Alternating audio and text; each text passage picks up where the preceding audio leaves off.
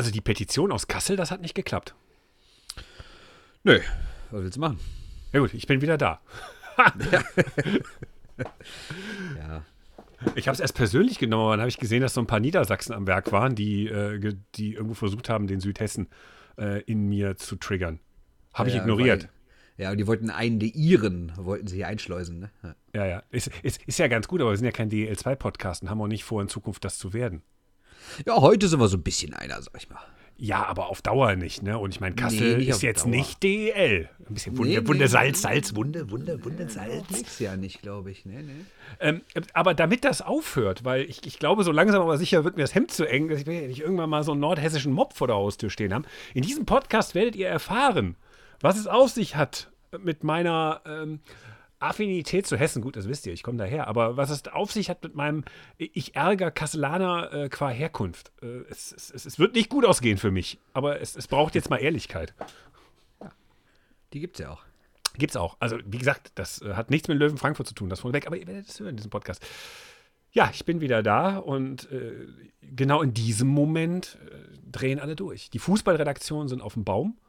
Ist es eigentlich gut, wenn man Witze, die man auf Twitter gemacht hat, hier nochmal verwendet? Ja, das ist doch das ist hauptsächlich, was wir machen. Was, was meinst du denn, wie ich immer die ganzen Kleinigkeiten zusammenstelle? Ich gucke einfach, was wir in der Woche davor alles so bescheuertes getwittert haben. Boah, das ist ja genauso wie dieses komische Schiff auf der Spree von dieser, ähm, wie heißen die? die machen das ja genauso. Und eine ganze Sonntagszeitung entsteht. Ja, und Die so eine, machen das gut. Und eine ganze Sonntagszeitung entsteht so, ne? Die Welt. Das ist äh, Twitter in, in, in Blattform. Das ist super. Also das, wer es mag, wer sich erregen will, der kann. Also, nee, das fällt mir dann immer wieder auf, wenn ich Gags von Twitter verwende, dann denke ich mir immer so, ah, Ermüdungserscheinung. Weil Running Gags hin oder her. Man muss auch mal Dude sein lassen, ne?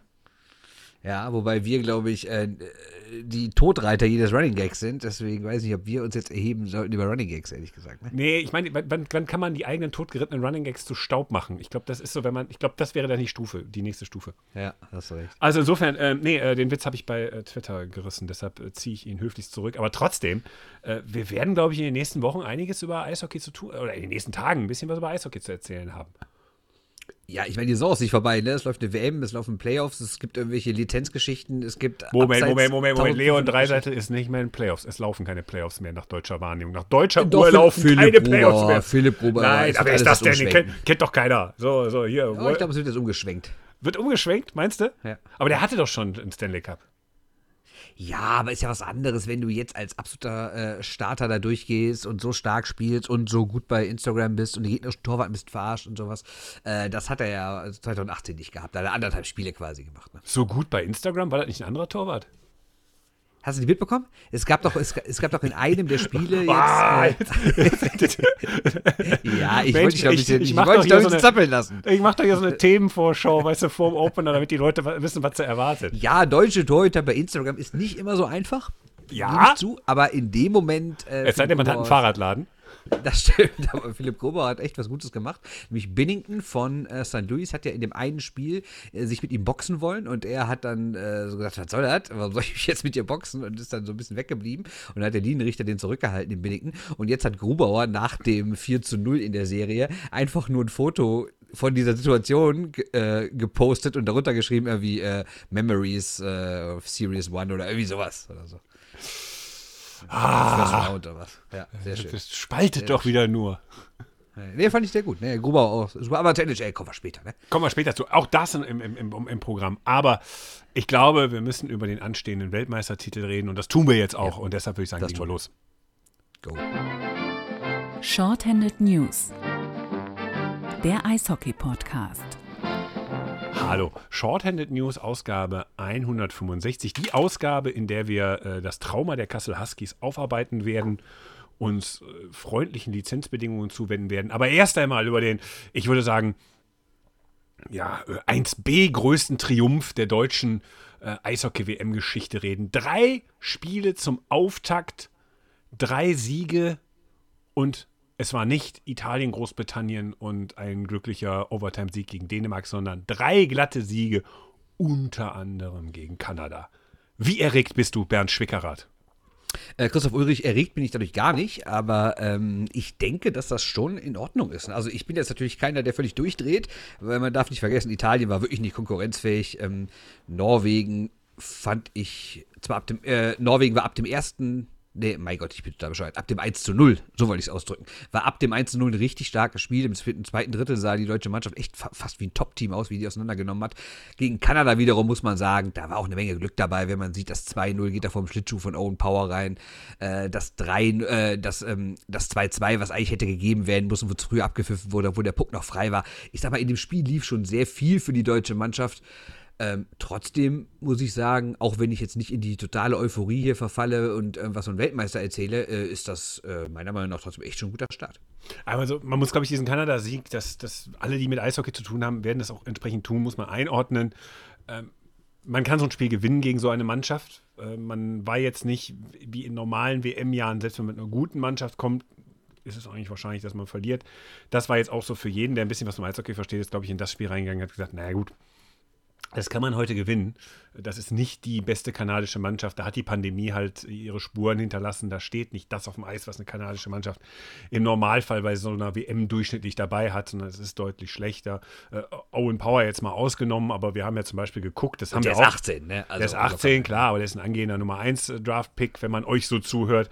Aber wenn ich, was ich jetzt so, wenn, wir haben das ja am Sonntagabend dann noch schnell bei Elite Prospect alles nachgeschlagen, ähm, was wir zwar als Gag irgendwo verarbeitet haben auf Twitter, aber äh, man muss es wirklich sagen, der, der höchste Draft-Pick auf dem Eis war tatsächlich Moritz Seider. So, den, den jetzt Und noch ganz, eine Zahl zur Einordnung. den jetzt ganz USA ver verliebt ist, ne? Die ganz Nordamerika.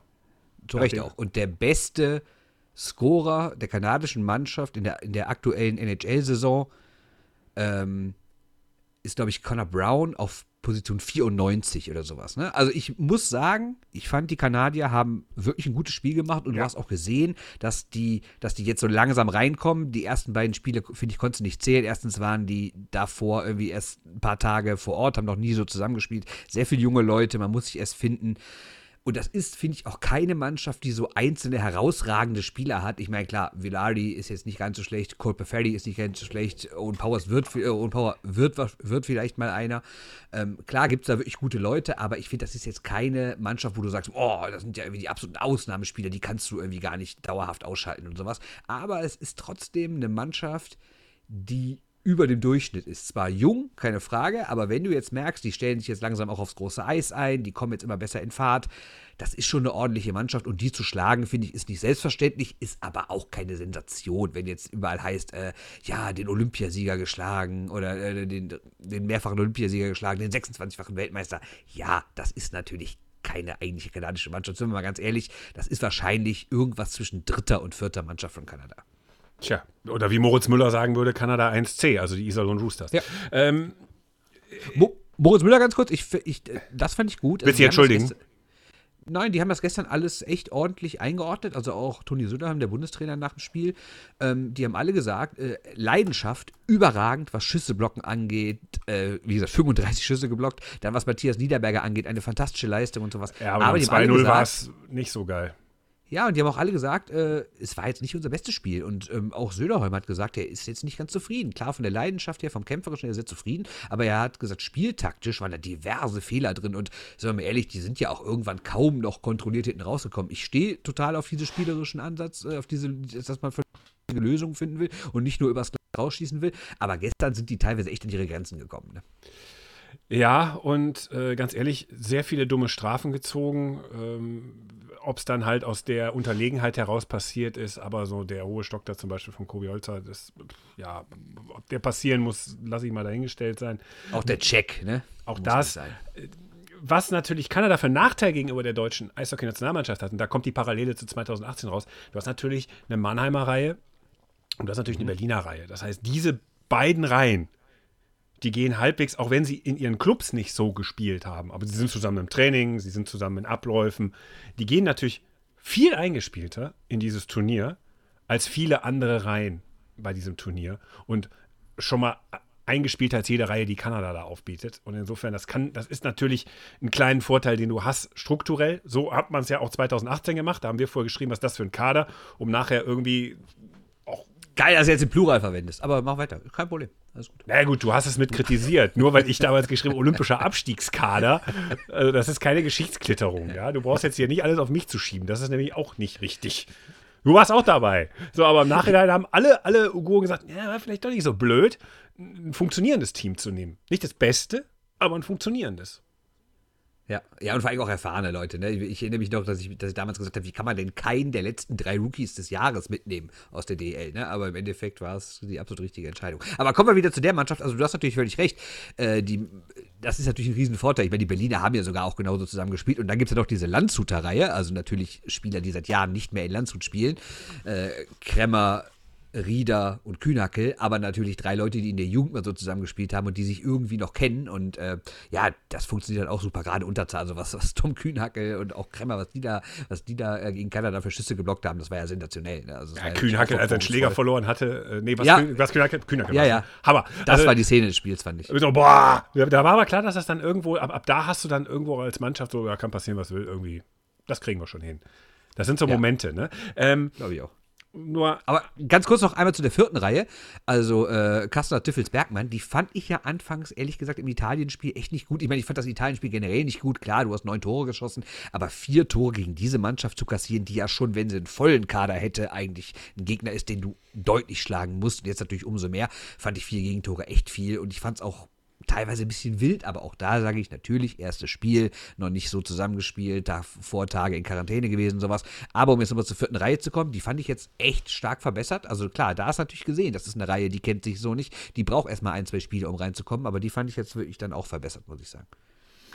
Ja, jetzt habe ich einen Faden verloren, was ich sagen wollte. Wunderbar. Das hast du äh, wieder sehr gut gemacht, indem du einfach wieder dazwischen gelabert hast. Jetzt bin ich beleidigt. Kein Problem. Ich muss doch kurz die vierte Reihe. Ja, aber wir können, aber auch, wir können aber gerne mal über die Disziplin reden. Ja, können wir, ähm, aber ich, ich möchte wirklich auf meinen Gedanken wiederkommen. Ich werde jetzt so lange äh, nachdenken und schweigen, bis du das mit der Disziplin abgefrühstückt hast. Aber verdammte Hacke. Ich hatte einen echt guten Gedanken. Mann. Immer dasselbe das, mit dir. Das tut mir wirklich leid. Aber ich, ich sehe das, seh das ja hier auch optisch bei der Aufnahme. Ich denke so, Mann, Mann, Mann, Mann, Mann, jetzt muss er wieder pressen. Jetzt presst er wieder die Infos rein.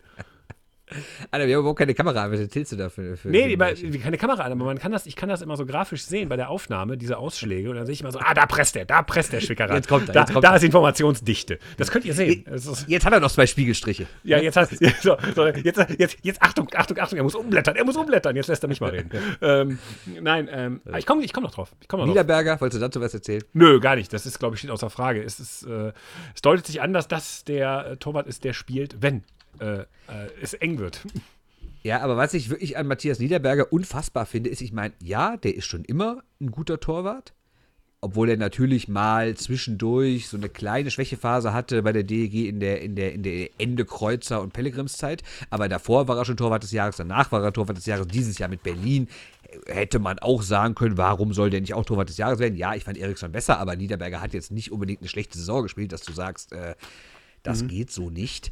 Ne? Aber was ich unfassbar krass an ihm finde, dass er bei den Weltmeisterschaften einfach nochmal ein anderes Level findet. Das hat schon angefangen 2018 in Dänemark, da hat er nur ein Spiel gemacht gegen Finnland und da war Finnland echt ja mit diversen NHL-Stars da und da hat er einfach nachher eine Fangquote von fast 95 gehabt. Dann 2019 in der Slowakei reden wir davon, dass er vier Spiele macht und er hat im Schnitt 1,77 Gegentore und auch eine Fangquote von deutlich über 94 wieder.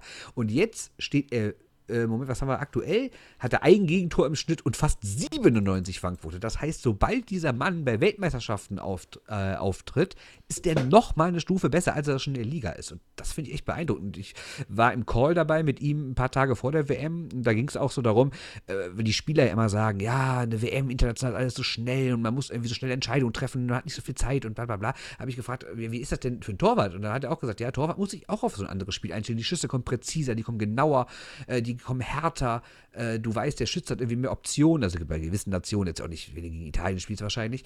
Aber er sagt halt auch, dass er äh, dann auch einfach das Selbstvertrauen hat, auch auf dem Level spielen zu können. Und ja, ist jetzt die dümmste Phrase aller Zeiten, aber Torwart ist vor allen Dingen Kopfsache. Und wenn du natürlich mit, mit dem Kopf ins Spiel gehst, ich bin bei Weltmeisterschaften einfach richtig, richtig gut, ja, dann läuft es halt auch. Ne? Apropos Kopfsache, ich habe meinen Gedanken wieder.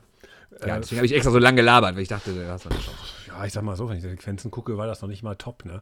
Ähm, wie gesagt, ich kann das hier sehen, so, so ausschlagmäßig, wer wie lange redet. Und äh, ja, Junge, es äh, sind schon ein paar nette Blöckchen hier bei dir zusammen. Ähm, Altes Mafia-Problem, er weiß zu viel. Ja, ja. Äh, wer, wer zu viel schreibt, äh, weiß, äh, wer zu viel weiß, schreibt schlecht. Auch ein alter Journalistenspruch. Ähm, Frage an Pavel Gross oder Mike Pellegrims. Äh, wer hat Marco Eisenschmidt eigentlich verboten zu schießen? Markus Eisenschmied. Markus Ähm, Eisenschmidt, sorry. Das mache ich immer ähm, wieder falsch. Aber siehst du, das passiert, wenn du meinen Hirnschmalz einfach rausforderst.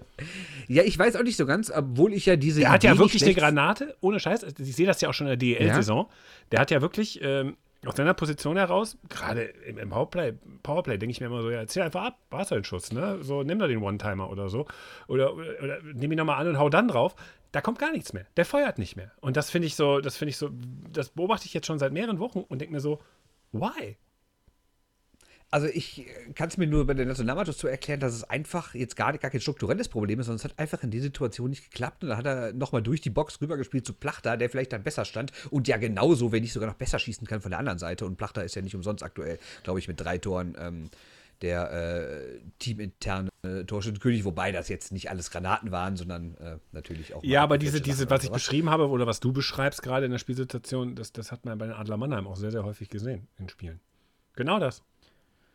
Habe ich ehrlich gesagt nicht so drauf geachtet. Aber Mir ist es aufgefallen in Düsseldorf, Ist es mir jetzt auch aufgefallen, dass er halt, dass er halt äh, dann doch nochmal immer rüber gespielt hat und nicht geschossen hat. Mir ist es in Düsseldorf aufgefallen beim Spiel der Adler Mannheim da, was jetzt nicht so berühmt berüchtigt war, wo sie dauernd in, in, in, im Powerplay waren und äh, Sequenzen hatten, wo sie teilweise wirklich die kompletten zwei Minuten mit derselben Formation gespielt haben. Und immer wieder Eisenschmied in aussichtsreichsten Schusspositionen war und nicht abgezogen hat. Und ich sag mal so, er muss, du musst ja nicht, ich finde dieses auch dieses Schieß, Schieß da aus dem Stadion, das ist völliger Bullshit, aber du musst ja eine Varianz haben. Und wenn jemand hast mit so einem Schuss, dann muss der auch irgendwann mal kommen. Ne? Und ähm, da habe ich gedacht, Mann, Mann, Mann, warum, warum macht der das nicht? Also es, es wirkte auf mich, als sei nicht gewollt, dass aus der Position geschossen wird. Das heißt, als Das irg- glaub ich nicht. Hätte Das es irgendeinen Hintergrund, den man mal besprochen hat, so spielen wir unser Powerplay, so ziehen wir das auf. Und dann habe ich im Laufe der Saison, die dann rühmlich für die Adler Mannheim äh, in, äh, einer Pressekonferenz zerschellte, ähm, habe ich, hab ich darauf geachtet, einfach festgestellt, so, Mann, also irgendwie, erinnere dich mal von dem Jahr, letzte Saison, was wir das abgefeiert haben, was der für Dinger macht und wie wenig da jetzt kommt, obwohl die Möglichkeiten dazu da sind. Und das ist, kann eine Kopfsache sein, auch, auch das natürlich, ne? aber es, es, es fiel mir halt, jetzt im Kanada-Spiel habe ich mich wieder daran erinnert und habe gedacht, so, Mann, Mann, Mann, Junge, Ja, aber wenn vielleicht Plachter in dem Moment besser freistellt. Ich meine, die haben das ja oft so gemacht, ne, dass die halt außen rum gespielt haben, die beiden Leuten, die beiden Leute in den Bulli-Kreisen, dann halt mit dem, das war dann häufiger mal Seider, der das Powerplay so organisiert von der blauen Linie und dass die dann quasi immer zu dritt im Dreieck gespielt haben und wenn einer freistand, wurde, wurde abgezogen. Aber vielleicht stand Eisenschmidt in seiner Wahrnehmung halt nicht oft genug frei. Dann hat er lieber nochmal zu Plachter rüber ich werde, ich werde das weiter beobachten. Es werden alle beobachten jetzt. Alle so. so. Eisenschmied in der Ovechkin-Position. Was macht er?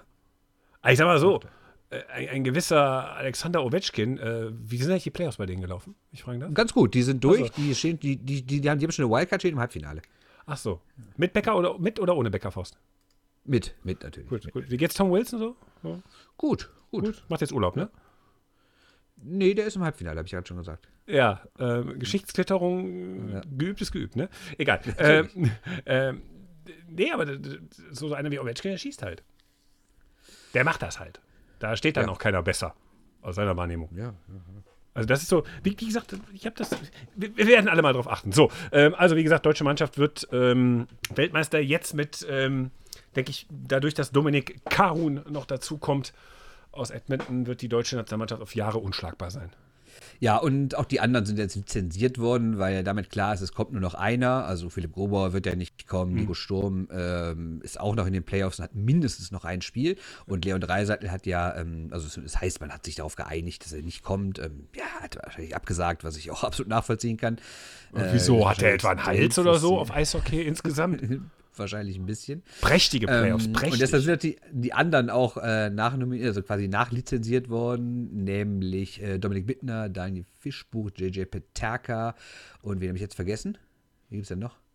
ja, mit noch den nachnominierten Spielern wird Deutschland auf Jahre hin unbe unbesiegbar sein. Ja, aber ich habe einen Spieler vergessen, das ist mir jetzt sehr unangenehm. Tja, das ist Informationsverdichtung. Ich werde das jetzt nicht für dich nachgucken. ich habe ein Bier in der Hand. Ernsthaft. Ich weiß, ich Ja, komme komm halt auch nicht drauf.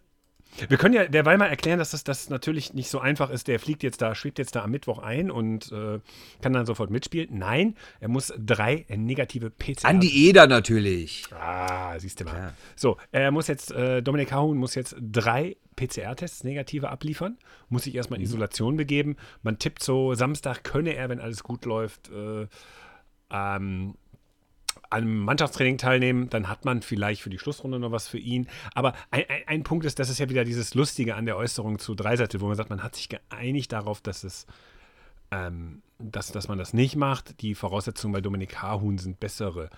Das habe ich so gelesen in der Pressemitteilung, die kam kurz vor der Sendung, so was so die PCR-Testung und die Isolation angeht. Und da habe ich mir gedacht, so, ja, das würde ich glauben, wenn die nicht gerade im gleichen Club spielen würden. Ja, finde ich ein bisschen komisch. Also ich Aber gut. ver- ich hätte total verstanden, dass man irgendwie sagt, äh, Der eine hat Bock, ja, der, der, hat andere halt weniger nicht. gespielt, ne? Der hat jetzt nicht so Ja, viele genau. Minuten gespielt. Der, der hat ja auch bei weitem nicht jedes Spiel gemacht, also auch die letzten beiden ja jetzt, glaube ich, nicht, wenn ich es richtig beobachtet habe. Ähm, deswegen. Ja, aber du bist ja in diesem organisatorischen Ablauf drin in Kanada. Und du bist Ja, ja, ja, genau. Also, also, also was so die Test- äh, und Corona-Situation angeht, müssten die beiden ja eigentlich total gleich sein. ne? Ja, also das habe ich, da musste ich gerade so ein bisschen schmunzeln, als ich das las. Ähm, wie gesagt, ich kann bei der, bei dem, das ist ja jetzt für Dominik Kahun eine etwas neuere Erfahrung mit einem Team der zwei äh, besseren Spieler dieser Welt einfach mal scheppig aus den Playoffs ausscheiden. Ähm, das ist für ihn neu. Die beiden anderen, er noch nie erlebt, genau. die beiden anderen, ähm, die, die angesprochenen Spieler, ich glaube, wenn sie denn in den Playoffs dabei sind, ist das für die, glaube ich, so täglich Brot. Und die sind, glaube ich, etwas angepisst. Kann ich mir vorstellen.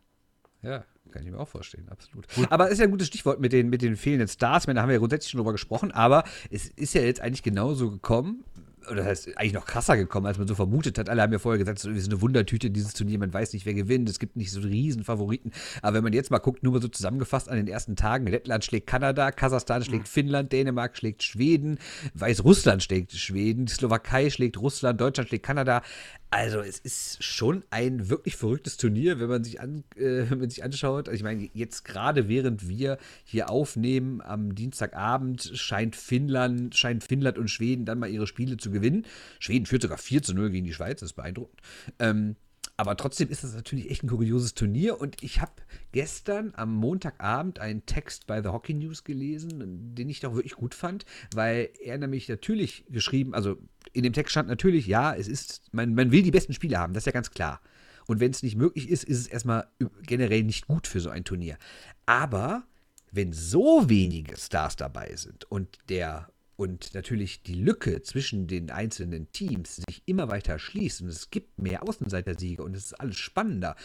Und vor allen Dingen in kleinen Nationen werden auf einmal Siege gegen große gefeiert, die natürlich dann viel, viel mehr Aufmerksamkeit erzeugen in den Nationen. Ist das nicht fürs Eishockey eigentlich besser? Ja, das ist eine gute Frage. Also ich sag mal, das Turnier, weil du nicht, das ist ja in, in üblichen Jahren so, du siehst ja so ein, zwei Mannschaften, mal ist Russland, mal ist Kanada, mal die USA, wo du sagst, oh, die können Weltmeister werden. Dann geht mal so eine Finnland-Story wie von 2019 durch, die halt nicht mit NHL-Spielern dahin fahren. Äh, so ähnlich wie bei Deutschland 2018 mit Olympia, wo man dann sagt, auf, auf einem anderen Level wohlgemerkt, wo man sagt, die niemals und dann zack, werden die mit Capo Caco, äh, wir sind alle verliebt und die werden Weltmeister. So, ähm, das rutscht mal durch, ist dann aber auch eine große Eishockey-Nation, nicht weiter, was dich umhaut auf dem Papier irgendwo. Von der Story her ja, aber auf dem Papier nicht. Dieses Jahr ist es ja so, dass man erstmalig gar nicht weiß, wer da Weltmeister wird. Also das kann tatsächlich die Schweiz werden, das kann tatsächlich sogar Deutschland werden, kein Witz. Ähm, das macht es spannender, weil die, weil die potenziell in der Verlosung mit drin sind. Zu den. Slowakei ist ja auch wieder, ne? Ist ja auch möglich. aber hallo. Ne? Also das sind ja so Sachen, äh, selbst, selbst weiß man nicht, was Dänemark noch für, für, für einen Run kriegt. Ne? Kasachstan, was wird das für eine Geschichte? Äh, Cinderella, äh, das sollte ich eigentlich rausschneiden, habe ich Wer weiß- vergessen. Wer weiß, was passiert, wenn die. Ich meine, die Letten haben jetzt auch bisher äh, schon sieben Punkte geholt und die können, wenn noch ein paar Zuschauer kommen, vielleicht nochmal noch einen extra Push kriegen. Wer weiß, wie weit die kommen. Also ich sage nicht, Lettland wird Weltmeister, aber ich sage auch nicht, dass Lettland irgendwie die Gruppenphase nicht übersteht und dann, selbst wenn im Viertelfinale, völlig chancenlos. Also ich muss gestehen, das kickt mich an dem Turnier. Ich weiß halt, es ist, es ist halt eben kein, es ist halt eben dann doch diese Schachtelpralinen, bei der man wirklich nicht weiß, was man bekommt. Äh, da du ja schon sehr hart an diese Phrase rangesegelt bist, wohin segel ich mal über diese Klippe drüber. Äh, aber das ist, das ist tatsächlich, das, das kann man, das kann man ernst nehmen. Ich habe gestern lange in dieser Pandemie, also ich habe bei diesem Kanada-Spiel so lange wie eigentlich bei keinem Spiel in dieser Pandemie, in den Sportarten, die ich verfolge, mal geguckt, gesagt, da will ich jetzt mal sehen, wie das ausgeht. Also, wo ich wirklich dabei war und sagte, da will ich jetzt mal wirklich sehen. Also, das, das finde ich wirklich spannend. Das war dann für mich Fernsehunterhaltung. Ja, absolut. Warum die NHL das wieder ist, da kommen wir ja gleich zu. Aber, ähm, aber, aber das, das, das fand ich dann in der Tat so, so wow. Diese, diese, die, wie gesagt, die, die, die Kühnhackel-Nummer mit dem Scheiß, jetzt verliert er noch einen Schläger. Wie viel ist da noch an Mhm. drüber? Und dann, das ist schon geil. Das ist geil. Wenn ich Darcy Kemper sehe, weiß ich, Qualität ist verbirgt. Also das Justin Poggy-Feeling stellt sich auch ein bei diesem Turnier. ähm, also, es ist, es hat was, es hat was. Wobei ich ähm, auch sage, das, das hätte ich letzte Woche thematisiert, wenn du, wo du mit Nils warst, wo ich aber wirklich, wo ich nicht dabei war, weil ich einfach nicht konnte. Ähm, die Sache äh, äh, ist schlichtweg, man kann sich auch zu Tode siegen hinten raus. Ne? Das habe ich ja, die, die Gefahr habe ich ja beim DEB, alter Gewerkschaftsspruch, wir haben uns zu Tode gesiegt, weil man zu erfolgreich war und jetzt haben alle Wohlstand und haben keinen Bock mehr auf Gewerkschaften. Ähm, ähm, das, die, diese Gefahr sehe ich beim DEB zum Beispiel in diesem Jahr. Aber wie soll die sich äußern? Das musst du jetzt mal konkret auf Eishockey übertragen. Nee, Ich meine, das ist genau beim Eishockey. Ich wenn, stell mal vor, der DEB wird jetzt wirklich Weltmeister. Ne? Ich habe das 2018 Ja. schon erlebt. Viele Beratungsgespräche geführt, wie man Kinder jetzt anmeldet beim Eishockey. Habe auch gewarnt, habe gesagt, es ist nicht so einfach. Ähm, habe so, wie, wie aus so einer Zigarettenpackung, so Schockbilder äh, gezeichnet. So Bielefeld 7.30 Uhr Jugendspiel an einem Samstagmorgen. So, das ist üblich. Ne? Und äh, das ist nicht Bielefeld gegen einen Bielefelder Vorortclub, das ist Herne gegen Bielefeld.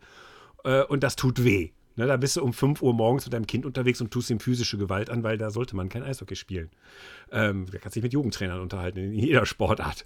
Ähm, so, das, das ist natürlich genau das, wo ich davor gewarnt habe. So, dann sind die trotzdem alle mit ihren Blagen so vier, fünf Jahre in die, Eis, in die, in die Laufschulen gegangen und haben festgestellt, dass sie abgelehnt wurden, weil es gibt nicht genug Eishallen. So, wenn jetzt Deutschland dieses Jahr ins Finale kommt oder äh, sogar Weltmeister wird, in einer Situation, wo die Leute irgendwo so angeödet sind vom Marktführer, Fußball, für ihre Kinder irgendwas suchen, ähm, irgendwelche Alternativen sich vielleicht auch verändern wollen nach dieser Pandemie. Und dann rennen die alle im Sommer zu den, Eisver Eis, äh, zu den Eishockeyvereinen und, und, und prallen dann natürlich auf, da, da prallt dann eine besser gestellte, finanziell besser aufgestellte Blase, weil das kommt ja beim Eishockey hinzu. Äh, Meistens sind ja dann die, die auch noch die Mittel haben für diese teure Ausrüstung, wird ja in Deutschland nicht so gefeuert, äh, gefördert. Und dann kommen die dahin, nochmal verstärkter als 2018, und dann treffen die auf das, was ist. Da bin ich mal gespannt. Wenn dann, wenn dann kommt, wonach riecht das hier? Für meinen Jan Niklas, äh, Schimmel. Ähm, das, das, das, so, ähm, ähm, Das ist ein bisschen Ammoniak. Aber ist, aber. Ammoniak. ist, ist diese Sportart auch ökologisch? Äh, jo, was weiß ja nie. So, so eine Eisenschorsch-Antwort, ne? Mit so, mit so dicken Unterarmen. Ne? So, jetzt lässt der Kind, der Ja, soll mal ja. laufen. So, also Eltern, die, die empört sind über den Umgangston, äh, die, die in der Bremenstraße am Wurstautomaten vorbeirennen und sich denken, der attackiert mich gleich. Ähm, Die Frikadella, die nehme ich doch gleich mal mit. so, also, was ich hier Ja, ist wirklich so. ja, die, Frikadella. da gibt's, nee, meinst du, das oberhalb von Wursti, ne? So, Das ist so egal, egal. So, und da, na, aber ich sag dir ganz ehrlich, das, das sind so Sachen, da kommt, das kann so eine Klientel ins Eishockey bringen, auf die du überhaupt nicht vorbereitet bist und die du eigentlich auch gar nicht willst. Ähm, und, und, und das ist das, meine mit zu Tode gesiegt. Ich glaube, dann wird's hinten raus, wird's tödlich, weil man eben, da kann jetzt die aktuelle DEB-Spitze nichts für, weil man hinten raus diesen Lobby-Leck hat mit zu wenig Hallen, zu wenig Eisflächen, zu schlechte Organisation. Ja, aber kann denn nicht gerade so, so ein Erfolg dafür sorgen, dass vielleicht Eishockey wieder populärer wird, dass mehr Leute sich irgendwie darum sorgen, um die Infrastruktur, auch was die Hallen angeht, und dass vielleicht mehr Leute auf ihre Lokalpolitiker einwirken. Also es ist jetzt alles sehr weit gesponnen, aber ich sag mal so, du kriegst ja nur die großen Fördermittel und du kriegst ja nur die Aufmerksamkeit durch die Erfolge. Und dann wäre es natürlich jetzt, finde ich, ist ein bisschen, also ich, ich weiß, was du meinst, aber man kann ja nicht den zweiten Schritt vor dem ersten machen. Du kannst ja quasi nicht verlangen, dass man erst die ganze Infrastruktur schafft, dann Titel holt und dann kommen die Leute und nutzen die Infrastruktur, sondern es ist ja eigentlich klar, dass die Infrastruktur erst erweitert wird, wenn sie an ihre Grenzen stößt. Normalerweise bin ich ja totaler Anhänger dieser Weltsicht, die du da gerade präsentierst. Zu sagen, ja, kann ja eigentlich auch gut werden. Also wir haben jetzt mal hier einen kleinen Rollentausch. Ähm, aber ich, ich, ich sehe halt die Infrastruktur noch nicht so gut, dass sie bereit ist für diese Klientel. Ich sag das so offen. Das heißt, vielleicht ist es jetzt an der Zeit, ich bin ja lösungsorientiert, ich habe ja eine Idee, äh, ist es vielleicht jetzt an der Zeit zu sagen, wenn man denn jetzt die Erfolge hat, dann ist es vielleicht zuträglicher, dass man die Jugendlichen abholt, die vielleicht nicht so stark aus finanziell stärkeren Einkommensklassen sind, die vielleicht interessierter sind, sich über Sport auch hochzuarbeiten, dass man da einen Mix hinschafft. Und das schaffst du natürlich nur, äh, ich weiß, jetzt kommen wieder Vertreter vom DB, sagen, Christoph, das gibt's doch alles schon, Tauschbörsen, Wiederverwertung von, ähm, von Materialien äh, und so weiter. Schulprojekte, Schul, bla. bla bla bla, gibt's doch alles schon, jetzt mach's nicht immer so schlecht, aber dass man da nochmal mehr den Fokus reingeht und sagt, jetzt können wir eigentlich auch in den schlechter gestellten Vierteln mal abcashen, weil dann wird ein Schuh draus. Dann kannst du Politik gehen und sagen, so unser soziales Engagement ist nicht ein paar gelangweilte äh, Eltern, die ihre Kinder irgendwie hip beschäftigen wollen, zu bespaßen, sondern unser Engagement ist ein soziales, wir holen Kinder und geben ihnen Chancen. Das musst du aber jetzt angehen. Ansonsten hast du eine Klientel, die kommt, äh, ich habe da schon mit einigen Eishockey-Fans äh, drüber gewitzelt und äh, auch, auch Kollegen, die auch sagen, so ja, dann kannst du dich zu Tode siegen und äh, dann wird's lustig. Ich meine, ich fände fänd das persönlich lustig, wenn dann würde ich mich auch bei so, bei so DNL-Spielen da hinsetzen oder bei diesen, bei diesen äh, Knaben heißt es oder so Spielen hinsetzen und mir den Scheiß einfach anhören, weil es einfach lustig ist. Aber es ist nicht gut fürs Eishockey. Nee, aber ich trotzdem würde das ja im Umkehrschluss in letzter Konsequenz so bedeuten, dass quasi der Erfolg der Nationalmannschaft schlecht wäre. Nein, Das aber der halt Erfolg, ich würde halt den Erfolg der Also er Nationalmannschaft kann auch für Probleme sorgen, ja, aber ich, Ich würde den Erfolg der Nationalmannschaft- was Gutes ist. jetzt für so, ich würde jetzt, jetzt ist die Zeit reif, um an so eine spinnerte Idee wie das große Hockey Canada zu denken. Ja, das äh, große Problem ist aber, dass wir in dieser Pandemie leben und dass deswegen natürlich auch relativ viel äh, Staatskohle schon geflossen ist in den letzten Monaten und ich weiß nicht, wie viel dann noch für solche Projekte dann da ist in vielleicht einem halben oder einem Jahr oder so, ne? Naja, ich könnte jetzt sagen, ähm, das könnte man ja zum Beispiel über, ach, lassen wir das mit Steuerung oder so, ne? Ja. Sag, und, und, und, Eine Eishockeysteuer. Eine Eishockeysteuer. solange die schwarze Null steht, ist hier nichts. Da spielt ein Blach kein Eishockey. Also, in diesem Land leben 80 Millionen Leute. Wenn du sagst, eine 2 Euro Eishockeysteuer, hast du 160 Millionen. Und dann Ja. kannst du doch ein paar Eishallen bauen, oder? Na, ich sag mal so, ähm, ich, ich sag jetzt mal ein Wort, was mit diesen. Kennst, kennst du das, noch die Geschichte der Hessler-Millionen im Fußball? Ja, ja, kenne ich. Äh, niemand weiß, wo, der, wo die Transfergelder aus Italien sind, die damals für Thomas Hessler bezahlt worden sind beim 1. FC Köln. Das wissen die Kölner wahrscheinlich selber nicht. Äh, Da fing der ganze Scheiß ja auch an bei denen, warum sie heute da sind, wo sie sind. Ähm, Im Eishockey geht das noch kürzer mit Hessler-Millionen. Dann nennt man das schlicht Eishockey. Was fort ist, ist fort. Ne? Also selbst wenn die, also die, die schaffen es mit einer Staatssteuer, die zu hinterziehen. Also Vorsicht, ne? Ich habe übrigens noch, aber noch eine andere Theorie, weil meine Grundidee war ja jetzt. dass Es das soll übrigens so ein Diskussionseinwurf Nee, nee, sein. Ich absolut. bin nicht vollends überzeugt von meiner These. Ich, ich, ich werfe nur ein, äh, ich will nur den Mana geben, könnte so kommen. Könnte, könnte. Ich, ich habe auch eine These, hinter der ich nicht voll stehe. Das passt sehr gut, das ist ein schöner Übergang. Ähm, weil ich mir natürlich jetzt überlegt habe, wie kann man das denn dauerhaft so machen, dass eine WM halt spannend ist, dass eben nicht immer die großen sechs alles gewinnen. Und ähm, Wenn du jetzt Salary naja. Cap sagst, stoppe ich sofort die Aufnahme und gehe runter und Fernsehen gucken. Aber ich wollte eigentlich, aber ich wollte eigentlich Ah! erst sagen, ich wollte eigentlich erst sagen, wäre das so eine Olympia-Fußballidee, so nach dem Motto U23 plus drei Ältere, habe ich mir gedacht, nee, das funktioniert nicht, weil dadurch würden ja auch die Kleinen wieder mehr leiden als die Großen, weil die Kleinen halt bessere, äh, äh, die Großen natürlich bessere junge Spieler haben.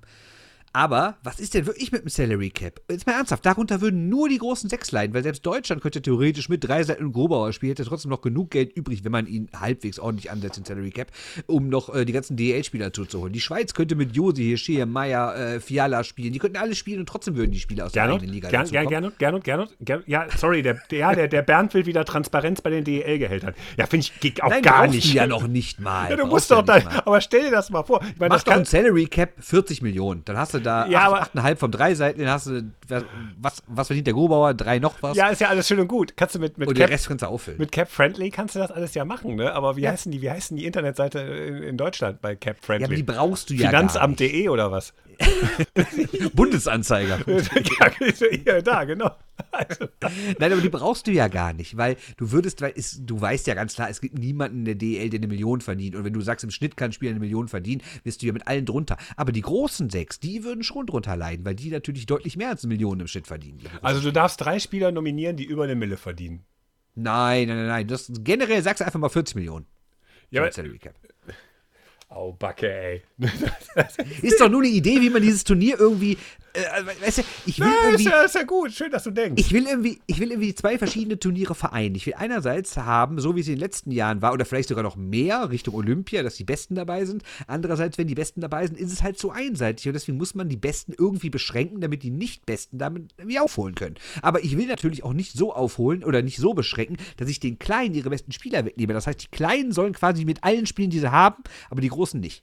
Oder wie wir es gleich machen wie im Motorsport. Nach einem Sieg direkt mal 10 Kilo auf die Schultern drauf. pro Spieler. Das sagt mir jetzt nichts. Keine Ahnung. Ja, im Motorsport kriegst du ja bei so, bei so, bei so Tourenwagenrennen, wenn du äh, zwei Rennen am Wochenende hast und du willst Spannung haben und es gibt so einen überragenden Sieger, bekommt der Zusatzgewichte beim zweiten Ernsthaft? Rennen. Ja, klar, gab es bei der DTM lange. Damit, der muss, der muss dann, wenn, der, wenn du dann so, äh, wenn das Rennen gewonnen hast, musstest du mit 5 Kilo Zusatzgewicht. Das ist ja Motorsport die Hölle. Ne? Da kannst du ja, da kannst du ja ganz Ja. Rennen mit kaputt machen. Kannst platzieren im Auto, wie du willst, aber das, dann machst du ja schwerer. Ja, leg, den, leg, leg, leg Conor McDavid doch so einen Gewichtsgürtel dann um. Nach einem Sieg. Schöne Bleiweste. Ja, genau, so, so, so, du musst jetzt mit Bleiweste spielen. Und dann tritt er an und dann denkst du dir, er bringt trotzdem nichts. Nee. gegen Italien so, ja, pff, Der kann nur mit Betonfüßen von der Mafia spielen, er rennt einen weg. Das ist ärgerlich. das war irgendwie doof, jetzt ist auch noch das Eis kaputt. Also, ähm, nein, äh, ich, ich, ich habe ja Sympathie für deine Idee, es ist, es ist aber wirklich das Problem, ist die Transparenz.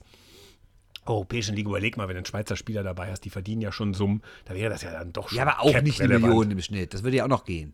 Das Also ist du ja würdest sagen. Spieler ab einer Million sind nicht mit drin. Also bis zu einer Million sind nicht mit drin. Und darüber darfst du nur 40 Millionen da on top legen. Ja, oder dann weniger. Oder, ne? Ja, Keine Ahnung, ich, ich weiß nicht genau. Ich meine, in der KHL werden auch ganz große. Also wird Conor McDavid nie wieder eine WM spielen. Doch, aber halt dann nicht neben McKinnon und Crosby, theoretisch. Ja, aber wenn ich McKinnon und Crosby haben kann, dann verzichte ich auf. Äh, ne? Du weißt schon, McDavid. Ich Bei nicht. so einem Turnier. Weil dann hast du zwei. Ja, aber die verdienen ja zusammen noch mehr als Ist ja auch egal. Ja, aber du weißt, was ich meine, so dann kommt ja so ganz komischen Arithmetiken. man muss nur irgendwie eine Regel finden, dass man die Großen beschränkt und die Kleinen nicht. Darum aber, aber, aber bei genauerem Überlegen schließt du mit der Regel die Topstars aus, weil die so viel verdienen, die willst du ja gar nicht im Kader haben. in, der, äh, in der Masse schließt du die aus, einzeln nicht. Ja, aber dann riskierst du deinen Turniererfolg. Ja, das ist ja das, was ich meine. Ne? Also einerseits willst du die Stars haben, andererseits willst du Spannung haben. Das ist halt, ja, beides geht wahrscheinlich nicht. Tja. Wahrscheinlich wird es am Ende doch im Salary Cap rauslaufen. Aber ich wollte nur auch mal die Fallstrecke da äh, erwähnen. Ja, ist ja auch absolut so. Ich sag dem gerne und er kann sich wieder hinlegen. Ja. Okay. Ja. Ähm, ja, apropos zweitklassige Turniere.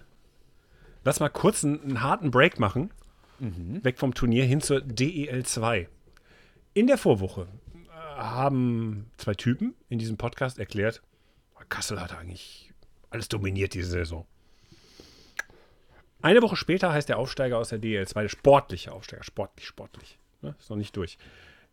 Bietigheim Steelers haben 0 zu 2 im Finale gegen Kassel zurückgelegen nach Spielen, haben unfassbar das Ding gedreht, haben in Spiel 4 1,5 Sekunden vor dem Ende den entscheidenden Siegtreffer zum Serienausgleich gemacht und haben in Kassel in Spiel 5 auch einen Rückstand gedreht. Summa summarum, summa summarum Comeback Kids. Und mit einem der Typen, der letzte Woche noch gesagt hat, Kassel, das ist ja so, da muss man nur Flexbanden einbauen, dann passt das schon, ne? Das wird so kommen. Mit einem der beiden habe ich geredet. Und das bist nicht du, Bernd, sondern das mit dem Nils. Ich habe den Nils einfach nochmal für fünf Minuten angerufen und gefragt, Nils, was war da los? Und vor allen Dingen, was heißt das? Champagner ausgetrunken? Ja, äh, ausgetrunken schon, aber ähm, mehr so aus Frust. Großes Spiel der deutschen Mannschaft. Ja, ja, ja, genau. Großes Spiel der deutschen Mannschaft, ja. Aber war ja auch zu erwarten. Favoritensieg, ne? Aber deshalb bist du heute nicht dabei. Ähm, nur mal zur Klarstellung. Herr Niedersachse, irgend so ein doofer Witz muss direkt zu Anfang kommen. Ja, kein Problem.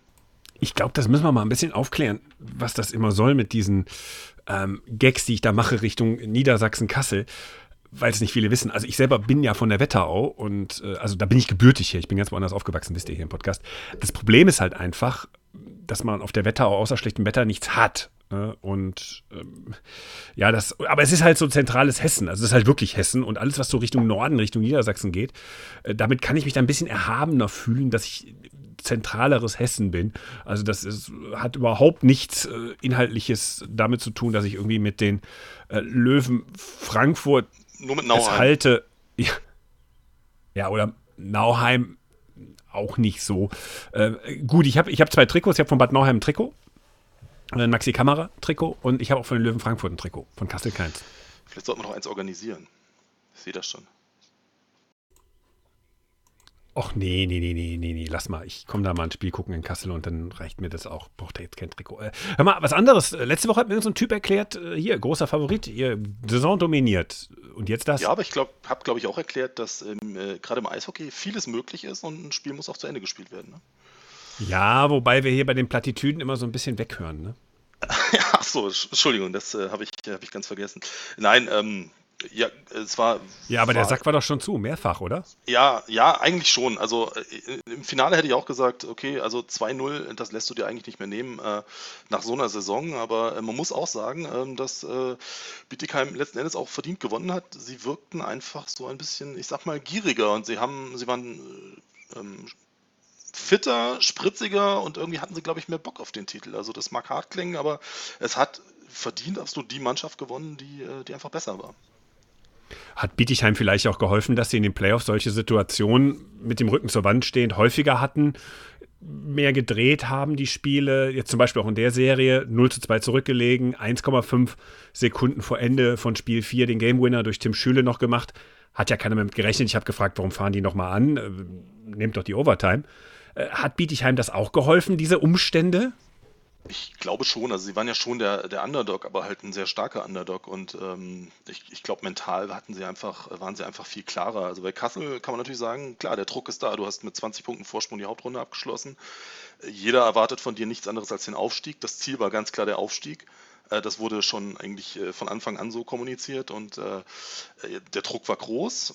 Dann hast du natürlich das Pech gehabt, Saison wurde vorzeitig abgebrochen. Alles hat so ein bisschen, ich sag mal, du kamst aus dem Gameflow raus. Äh, Heilbronn haben sie sich mehr oder weniger noch durchgewurstelt, aber auch Ravensburg-Serie wieder abgebrochen durch Corona-Fälle bei Ravensburg. Ähm, ich sag mal Gameflow oder Playoff-Flow, den man so kennt, wo man sich auch rein, rein kämpft, so in die Playoffs, das glaube ich, ist nie passiert in Kassel. Und in Bietigheim natürlich starke Serie vorher gegen, gegen Freiburg, Spiel 5. Das darf man ja auch nicht vergessen, war ja auch eine sehr umkämpfte Derby-Serie für Bietigheim. Ich glaube, die waren drin in den Playoffs. Also das, was du beschreibst, sagt dann, okay, die Lage in Kassel ist dann doch eher entspannt weil man eben nicht diesen Flow hatte, weil man eben nicht so wirklich in die Playoffs reingekommen ist, dass man jetzt nicht dieses Ding hatte, wo man am Ende sagt, boah, das ist das Ende, dass wir jetzt gescheitert sind und da lebt der Verein. Ich glaube nicht, dass es das Ende ist. Also nein, nein, nein. Ich denke, ich denke, das wird schon, das ist ja, ich meine halt so, man, man startet so als haushoher Favorit und scheitert dann im Grunde genommen äh, im Finale und verpasst seine Ziele und das kostet dich dann ein Jahr, dagegen nochmal anzufahren. Also durch diesen fehlenden Flow, den du beschreibst, gibt es jetzt diese äh, Probleme in Kassel nicht. Also dass man dem nachtrauert denke, es ist okay. Also, so was ich so im Nachhinein mit viel noch besprochen habe. Also, viele sagen halt auch, es war eine, eine starke Saison. Ein bisschen traurig natürlich, dass sie eigentlich quasi die, die beste Saison in der, in der Kasseler Eishockey-Geschichte, so was die Dominanz im Profi-Eishockey angeht, natürlich ohne Zuschauer war. Das ist natürlich sehr traurig, äh, weil ich glaube, die, die Hütte hätte gebrannt ansonsten. Ähm, aber äh, ich glaube, so im Großen und Ganzen wird man einfach nächstes Jahr wieder einen Anlauf nehmen. Es wird vielleicht dann schwerer, weil ich nehme mal an, Frankfurt wird die Schmach dieses Jahr auch nicht auf sich sitzen lassen und nächstes Jahr auch wieder einen sehr starken Kader natürlich an den Start bringen. Und dann muss man mal gucken, wer sich dann halt noch so anmeldet auch. Äh, ich glaube, so Landshut ist so ein Geheimfavorit, wo man, wo, wo viele sich fragen, so die rüsten enorm auf, wollen die vielleicht auch hoch, werden die eine Lizenz, also werden sie vielleicht auch das Geld schon hinterlegen, um die Lizenz zu beantragen dann. Dresden hat ja auch schon gesagt, nächstes Jahr wollen sie mit um den Aufstieg spielen mal schauen. Es wird nicht einfacher, glaube ich.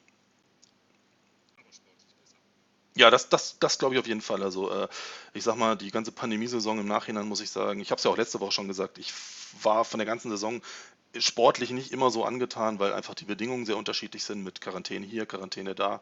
Insofern hoffe ich einfach, dass die nächste Saison einfach einen, einen richtig sportlichen Aufsteiger, wo sich hinterher auch so anfühlt und anständige Playoffs natürlich auch.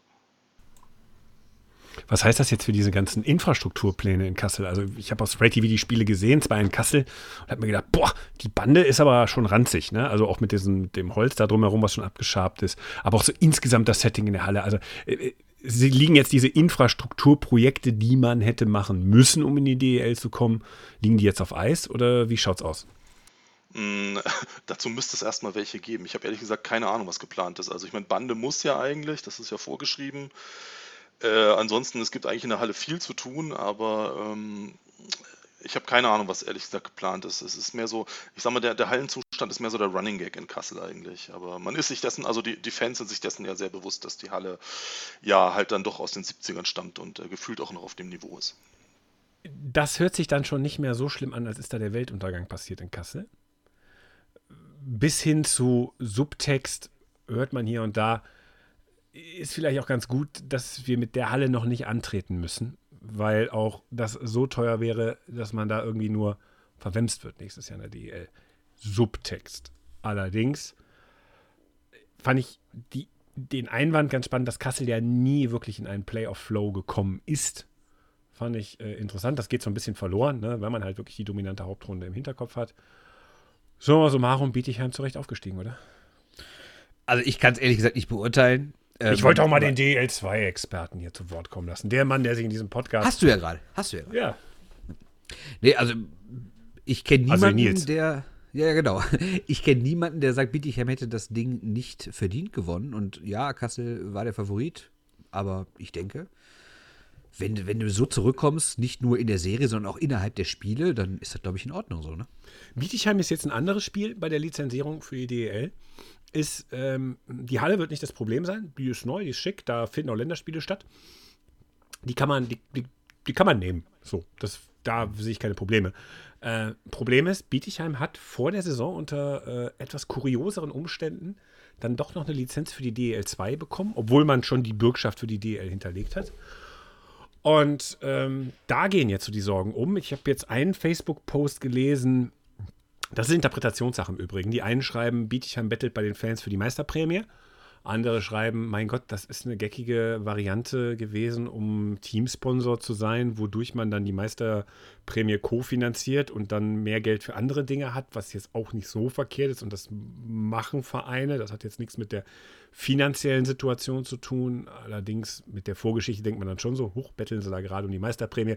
Wird gerade heiß diskutiert äh, in, in Kreisen dort, was das jetzt nun ist, ob das jetzt eine clevere Sponsoring-Idee ist oder ob das Betteln ist. Summa summarum, Bietigheim hinterlässt bei einigen eher einen Stein im Magen. Äh, kriegen die das jetzt wirklich gewuppt finanziell? Weil wäre ja auch uncool, wenn der sportliche Aufsteiger dann tatsächlich nicht aufsteigen kann. Auch wenn es DL, glaube ich, Vereine gibt, die sagen so, hey, wäre schon cool, wenn wir nicht mit 15 Vereinen spielen. Macht aber nichts. Wir haben dann mal den unseren DEL-Experten Bernd Schwickerath auf Volker, jetzt muss ich fragen, Schoch, ne? Richtig? Volker Schoch? Genau, das ist der Geschäftsführer der äh, Bietigheim Steelers losgelassen. Und Bernd, du hast dein, deine, deine ersten Berührungspunkte mit der DL2 im Interview gehabt. Was schön. Äh, nee, ich glaube, ich habe schon mit René Rodorisch länger gesprochen. Aber, äh, aber es war, glaube ich, zum ersten Mal im Verein, ja? Nö, war, war angenehm. Ach, ich hören wir uns doch einfach mal an, was du da verbrochen hast. Machen wir das. Ja, jetzt ist Volker Schoch bei uns, der Geschäftsführer der Bietigheim Steelers. Und ich sage erstmal herzlichen Glückwunsch zum Aufstieg. Vielen Dank und hallo in die Runde. Ja, das war ja schon, glaube ich, eine verrückte Saison. So, Wenn man sich das mal anguckt, äh, erstmal wie es begonnen hat, dann hatten sie äh, natürlich den späten Start, den alle hatten. Es gab die Quarantäne, sie hatten Verletzte, sie lagen 0 zu 2 zurück. Ähm, haben sie noch irgendwann dran geglaubt, dass es äh, mit der Meisterschaft reichen würde? Oder zur Meisterschaft reichen würde? Gut, wie Sie schon richtig erwähnt haben, hatten wir einen ganz schwierigen Start, waren zweimal komplett in Quarantäne und sind doch, glaube ich, verdient Meister geworden. Ich habe von Anfang an an das Team geglaubt. Und ich habe auch im letzten Spiel dem Norman Hauner gesagt, du schießt heute drei Tore. Ernsthaft. ich war selber überrascht. Die Mannschaft hat unheimlich viel Wille gezeigt.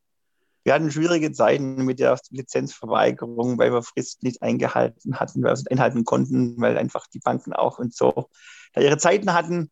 Am Ende war es gut. Wir haben eine Lizenz bekommen mit Auflagen, sind da etwas holprig gestartet, aber keiner der Spieler hat uns verlassen.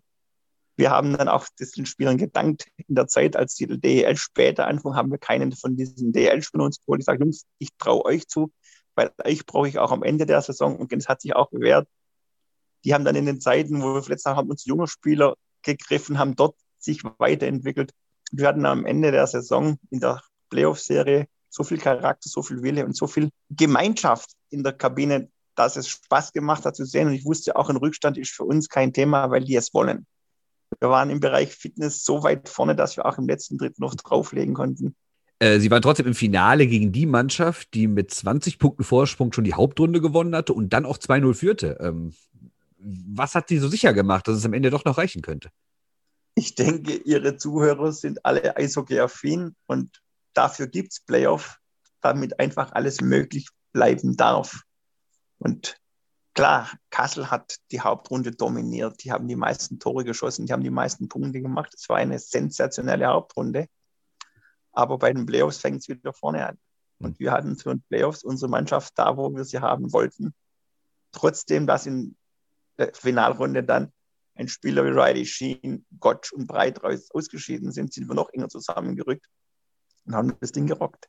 Wir haben diese Gelegenheit genutzt. Wir sind konzentriert geblieben. Wir konnten ohne Druck spielen, weil wir nie über den Aufstieg geredet haben, sondern immer nur Hauptrunde Platz 1 bis 4, waren dann im Finale und haben dann das Momentum immer wieder bekommen. Wir wurden nicht müde, auch nach Rückständen. Wir waren körperlich so fit und haben dann auch immer noch in dem letzten Drittel noch einen drauflegen können. Die Mannschaft war nicht arrogant, sondern in einer gewissen Weise gestärkt, selbstbewusst zu wissen, wir können es und hat es auch bis zum Ende umgesetzt. Und unser Ziel war es, in der Zeit, wenn es um den sportlichen Aufstieg dabei zu sein, den Schnitt, den wir vor drei Jahren gemacht haben, war für mich persönlich eine sehr schwierige Zeit, weil alle geglaubt hatten, ich werde zum Todgräber des Bietigheim Eishockeys. Haben, haben aber unseren Plan festgehalten, Spieler entwickelt, im richtigen Jahr den, dem richtigen Trainer geholt und dann Gas gegeben. Und das Ergebnis kennt jetzt jeder. Wir haben den sportlichen Aufstieg geschafft. Und jetzt stehen die anderen Herausforderungen der Lizenzierung vor uns. Ja, dann reden wir doch direkt mal darüber. Ähm, es gab ja schon vor dieser aktuellen Zweitligasaison ja schon die Situation, dass die Steelers die Lizenz erst nicht bekommen haben und nachher dann nur unter, äh, Zitat, harten Auflagen. Ähm, und es gab sogar noch eine Geldstrafe. Ähm, da fragen sich natürlich alle, wenn die noch nicht mal die Zweitliga-Lizenz ohne Probleme bekommen, wie wollen die denn nächstes Jahr in der ersten Liga spielen? Es ging darum, wir haben die nicht bekommen, weil wir nicht solvent waren oder weil wir bankrott waren. Nein, wir hatten einfach Altlasten, die viele kennen, mussten wir absichern. Da hat man gedacht, in Corona-Zeiten wird es etwas einfacher, hat da Fristen verstreichen lassen. Und es ging darum, dass Bürgschaften nicht rechtzeitig beantragt, schrägstrich ausgestellt worden sind. Die haben wir dann im Nachgang geliefert. Wir waren auch die ganze Saison zahlungsfähig. Wir hatten letztes Jahr alles bezahlt. Also da blieb nie irgendwas offen. Es ging wirklich nur um die Absicherung von Altlasten. Das wurde dann erledigt. Die Strafe haben wir bezahlt, die Auflagen haben wir angenommen und sind auch dieses Jahr wirtschaftlich gut durch das gekommen. Wir sind keine Gehälter offen geblieben. Das Geld kam für jeden pünktlich. Alle Lieferanten und Partner haben mehr Geld bekommen. Es ging, war nie die Zahlungsunfähigkeit. Es war damals einfach nur nicht eingehaltene Fristen. Und deshalb haben wir auch heute am Montag, also am Dienstag, den 25. per Kurier, unsere ganzen Unterlagen, wie alle anderen auch, für die DL abgegeben, in der Hoffnung, dass unser Budget, was wir aufgestellt haben, unsere Wirtschaftlichkeit so dargestellt wird, dass man uns ein Jahr in dieser Liga zutraut. Und das trauen Sie sich ja selber zu, ja? Das Jahr. Ja. Ja.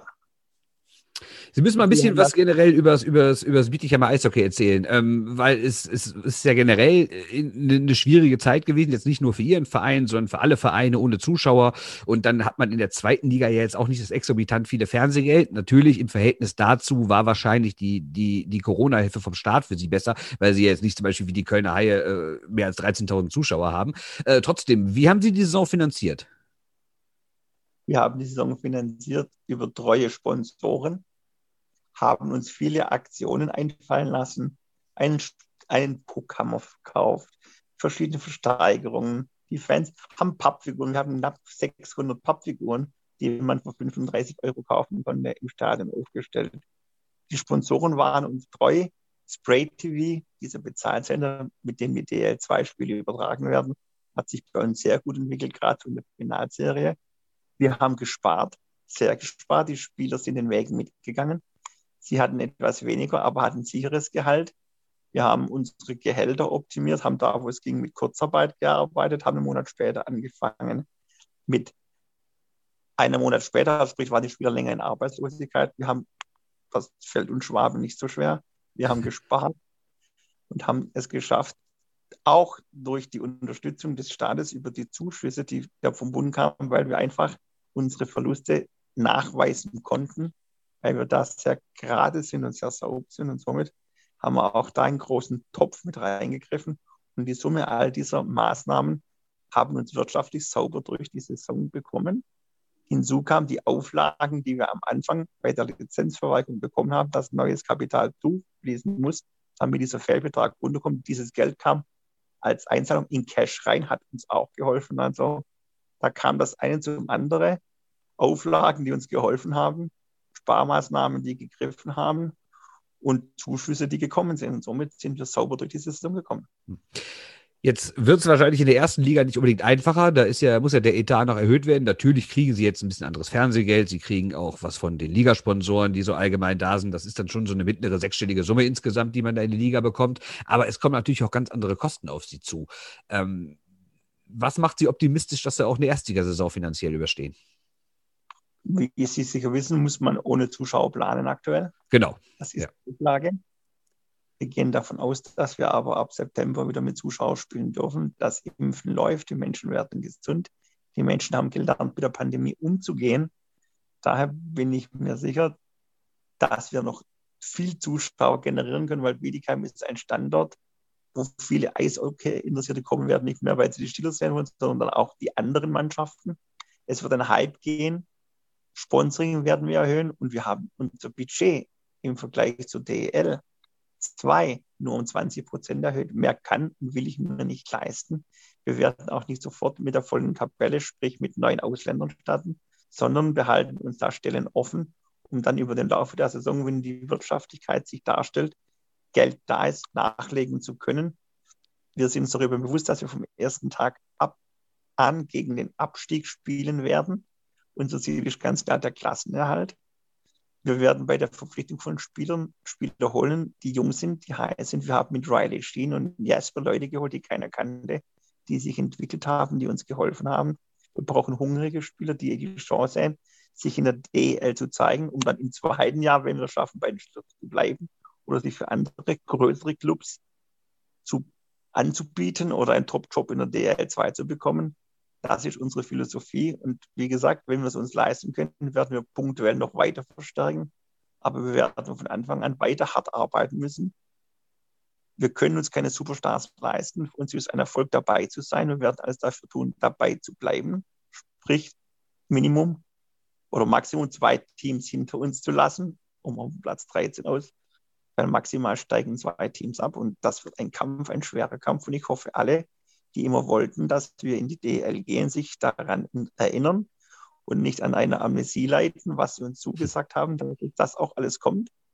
Und dann bin ich positiv, wenn alle zusammenhalten, dass wir es hinkriegen.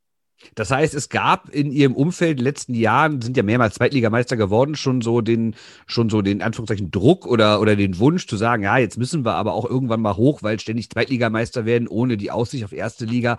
Das hält die Leute langfristig auch nicht bei der Stange? Wissen Sie, ich habe gerade zwei Meisterschaften dahinter, hinter mir. Wenn man da nüchtern war, kam die Frage, jetzt habt ihr die goldene Ananas und nun? Mhm. Das hat mich keiner gefragt, weil jetzt geht es nicht um die goldene Ananas. Jetzt können alle, die immer vom Aufstieg geredet haben, mitarbeiten, mithelfen. Und das ist für uns auch so schön, dass wir es geschafft haben, als jetzt der kleinste Club in der DL mit mit Sicherheit dem geringsten Budget dabei zu sein. Und jetzt kann jeder mithelfen, dass wir eine Chance bekommen. Wir sind da, wo wir hin wollten, haben uns sportlich qualifiziert. Wie gesagt, die Lizenzierung über die Finanzen läuft. Und dann freuen wir uns, wenn wir aufgenommen werden, werden alles tun, was möglich ist und werden dann alle daran erinnern, dass wir es alle wollten und dann auch alle mitbezahlen müssen. Erzählen Sie uns mal generell etwas ein bisschen über den Eishockey-Standort Bietigheim, weil jetzt gar nicht, jetzt gar nicht despektierlich gemeint, aber normalerweise denkt man natürlich an Bayern, man denkt an Berlin, man denkt dann ans Rheinland, man denkt an Regionen wie Mannheim. Ähm, das Schwabenland ist nicht die größte Eishockey-Region. Können Sie das entkräften und sagen, warum es doch ganz viel äh, Eishockey-Geschichte, Kultur und Tradition so in, in Schwaben gibt? Also über, über Tradition und Kultur können wir in Baden-Württemberg viele reden, nur im Eishockey eben nicht so viel. Wir haben ein paar Kilometer weiter südlich die Schwenning Wild Wings. Wir sind Bietigheim nördlich von Stuttgart, eine Stadt mit 42.000 Einwohnern. Das Eishockey hat begonnen 1988, sprich wir sind im 33. Jahr. Ein relativ junger Club, nicht zu vergleichen mit Traditionsclub aus Bayern oder sonst irgendwo im Bundesgebiet. Wir haben hier eine sehr sportverrückte Stadt. Wir sind in der Männerbundesliga in der zweiten, Frauenbundesliga in der ersten, haben erfolgreiches Feldhockey in Ludwigsburg, ist zehn Kilometer weg, sind die MHB-Riesen, Basketball der Spitzenklasse, weiter weg 25 Kilometer VfB Stuttgart. Also es ist eine Sportregion. Die Region Mittlere Neckar, in der wir leben, ist wirtschaftlich ein gesundes Umfeld, viele große namhafte Unternehmen, natürlich auch jetzt viele Corona gebeutelt. Wir sind eine Kleinstadt mit ganz viel Charme, eine gesunde Stadt. Wir haben sehr intelligente Stadtväter, die über Jahre die Geschicke der Stadt sehr gut leiten. Wir haben eine tolle Arena mit 4500 Zuschauern. Da fanden schon Olympia-Qualifikation im Eishockey statt, Länderspiele, eine Handball-WM-Vorrunde wurde hier gespielt. Also wir sind von der Infrastruktur her toll. Wir haben zwei Eisflächen, haben eine große Jugendabteilung, die der Stammverein zugedessen, der bei uns auch 100% Gesellschaft ist, aber auch da arbeiten wir an neuen Strukturen, um frisches Geld zu bekommen. Das sind Prozesse, die wir schon vor längerer Zeit gestartet haben. Wir sind in der DL 2 in der ewigen Tabelle Nummer 1 fünfmal deutscher Meister, in der DL 2 zweimal Pokalsieger. Den Pokal gibt es ja schon lange nicht mehr. Und jetzt haben wir uns alle einen Traum erfüllt gegen die Großen. Ich kann mich erinnern, am Freitag, am Samstagabend die Mannschaft hat besucht in Berlin. Berlin, wir fahren nach Berlin. Ich bin wahrscheinlich davon überzeugt, dass unsere Spieler die ersten drei Minuten in diesen großen Hallen dastehen werden mit offenem Mund und an die Decke gucken, weil wir in solchen Arenen noch nie gespielt haben. Das, deshalb nehmen auch viele, viele Spieler mit, die es einfach auch verdient haben, die nochmal alles reinhauen werden und auch aus Dankbarkeit, dass wir ihnen die Chance gegeben haben, DL zu spielen, um den großen Arenen in Köln, Düsseldorf, München und Berlin, um nur einige zu nennen, dabei zu sein. Das ist Erlebnis für uns alle. Es soll ein Erlebnis sein, es soll, soll nicht vom ersten Tag eine Abschiedstour sein, sondern wir wollen eine Tour machen durch Deutschland, um zu zeigen, dass wir auch jemanden sind. Wir wissen, dass sich unsere Fans an weniger Siege gewöhnen müssen, aber den einen oder anderen werden wir holen. Wir wollen die Heimspiele genießen in unserer schönen Arena und wollen als das kleine Bietigheim starten. Wir werden immer die Kleinen bleiben, aber auch klein sein hat einen Charme. Lieber klein und zackig als groß und dappig ist ein schöner Spruch, den man hier immer mal wieder gerne hört und das wird unsere Devise sein. Wir werden nur so hoch springen, wie wir können und manchmal nur so hoch, wie wir müssen. Aber äh, wenn Sie schon sagen, dass aktuell der Stammverein 100-prozentiger äh, Anteilseigner der GmbH ist und Sie das überdenken, das heißt, Sie suchen schon Firmen oder Einzelpersonen, die Anteile übernehmen, Geld investieren. Ähm, heißt das denn, es gibt auch einen Mehrjahresplan? Also mal konkret gefragt, ist die Zukunft des Vereins definitiv immer in Bietigheim oder könnte man theoretisch sagen, ja, wenn wir mal richtig wachsen wollen, dann müssen wir irgendwie nach Stuttgart umziehen, in eine größere Halle und uns irgendwie auch umbenennen? Unser Herz schlägt in Bietigheim und es gibt keine Pläne, uns aus Bietigheim herauszunehmen. Es ist unsere Herkunft und wir sind stolz auf unsere Herkunft. Und Straubing war bisher der kleinste Stadt, die haben, glaube ich, 48.000 Zuschauer, äh, Einwohner, Entschuldigung dem wollen wir dann ähnlich folgen. Wir haben keinen. Wir haben mal in der Vergangenheit mal versucht, in Stuttgart zu spielen. Da wären unsere Fans schon gar nicht mehr mit. Da gibt es auch eine gewisse Befindlichkeit. Wir sind die Bietigheim Steelers. Und wenn wir Geld suchen oder Investoren suchen, werden wir wegen denen Stand heute, wir wissen nie, was passiert, aber unser Plan ist es, hier zu bleiben, Menschen zu finden, die, wenn sie als Gesellschafter unterstützen wollen, Gesellschafter oder Sponsor auch über muss das Herz des Vereins hier in Bietigheim sein. Wie gesagt, es ist nicht für die Ewigkeit, aber es gibt aktuell definitiv gar keine Pläne, sich hier Gedanken zu machen, den Standort Bietigheim aufzugeben. Wir sind jetzt erst mal stolz, als Bietigheim da zu sein, wo wir heute stehen. Und das soll noch viele, viele Jahre so sein. Hm. Wenn man äh, in den letzten Tagen ein bisschen über den Verein gelesen hat und auch bei Social Media, dann kam immer natürlich von vielen Leuten direkt die Frage, ja, wie finanzieren die das denn? Das war doch schon gar nicht in der zweiten Liga möglich. Und dann kam direkt die Antwort, ja, da steigt bestimmt Porsche ein. Äh, können Sie was zu diesem Porsche-Gerücht sagen? Porsche ist seit vielen Jahren ein treuer Partner unserer Jugend. Mhm. Punkt. Porsche ist vor ein paar Jahren ausgestiegen. Da sind auf Einschlag bei uns mit Porsche und dem Porsche-Umfeld 2,2 Millionen weggegangen. Mhm. Das Geld haben wir geschafft, über die letzten Jahre über viele kleine auszugleichen. Jeder träumt vom großen Sponsor, einem Hauptsponsor, wie alle so schön sagen. Den sehe ich aber im Moment noch nicht, weil der eine oder andere wird doch abwarten, was passiert mit Bietigheim nach einem Jahr. Mhm. Ich sage, wenn wir ein Jahr dabei bleiben, es wirklich schaffen, mit dem, was wir haben, die Liga zu halten, und nur das ist das Ziel. Wird der eine vielleicht sagen, hoppla, da steckt ja mehr drin, als ich vielleicht gedacht habe. Wir müssen jetzt für, den, für unseren Standort, für unsere Organisation und für unseren Sport noch mehr Werbung machen, indem wir einfach die kleinen Wilden sind, die jungen Wilden, nennen sie, wie sie es wollen. Wir sind auf jeden Fall jetzt ein Neuling. Wenn alles klappt, sind wir dann ab 9. September dabei und wollen die Großen so ein bisschen ärgern und Mühsam ernährt sich das Eichhörnchen. Wir werden unsere Punkte sammeln, vielleicht auch sogar mal auf Spiele gewinnen, wo keiner damit rechnet. Man darf, mit, man darf sich auf Bietigheim freuen. Wir werden gute Gastgeber sein. Wir freuen uns, wenn das Schwabenland tatsächlich jetzt auf der deutschen Eishockeykarte in der DL erscheint. Und zwar nicht als Stuttgart oder im Großraum Stuttgart, sondern wir kommen als Bietigheim in diese DL. Und das wollen wir uns bewahren. Gibt es irgendwelche Vorbilder? Ich meine, das letzte, das letzte Team, was aus der zweiten Liga hochgekommen ist, äh, was auch von allen vorher nur als Außenseiter bezeichnet wurde, ist Bremerhaven. Äh, ist natürlich jetzt nicht genau die gleiche Geschichte, aber ist jetzt auch keine, keine Groß, also klar, es ist schon eine größere Stadt, aber ist jetzt auch keine, keine Stadt vergleichbar mit Stuttgart oder München oder sowas. Ähm, und die haben es ja wirklich gut hinbekommen, gerade durch gutes Scouting, ähm, sich da Jahr für Jahr so eine Mannschaft äh, zusammenzustellen, die auch eine eigene Identität hat, die für einen bestimmten Spielstil steht, mit dem sich auch das Publikum identifizieren kann. Ist Bremerhaven für Sie da auch so eine Art von Vorbild oder, weil Sie eben schon mal sagten, wir werden nicht direkt alle Kontingentstellen vergeben, werden Sie einen anderen Weg gehen? Alfred Brei und der Hauke da oben, das sind für mich Menschen, vor denen ich sehr viel Respekt habe, die ich noch aus Zweitliga-Zeiten sehr gut kenne. Ähnlich sehe ich uns auch. Wir sind etwas kleiner. Wir haben nicht so weite Wege wie die. Wir sind doch etwas mehr im Zentrum von Deutschland mhm. und nicht so an der Wasserkante. Nein, Spaß beiseite. Bremerhaven hat uns hat seinen Weg gefunden, wie sie damit umgehen in der DL zu sein. Und wir werden auch versuchen, unsere eigene Identität zu schaffen. Mhm. Was glauben Sie, wie viele Spieler aus dem aktuellen Kader haben das Zeug, DEL zu spielen? Das wird sich herausstellen. Die Chance bekommen viele davon. Mhm.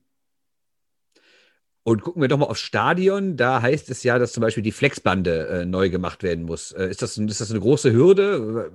Das das hört sich immer so entspannt an. Ja, ja, da muss eine neue Bande rein, aber die ist ja auch nicht gerade umsonst, ne?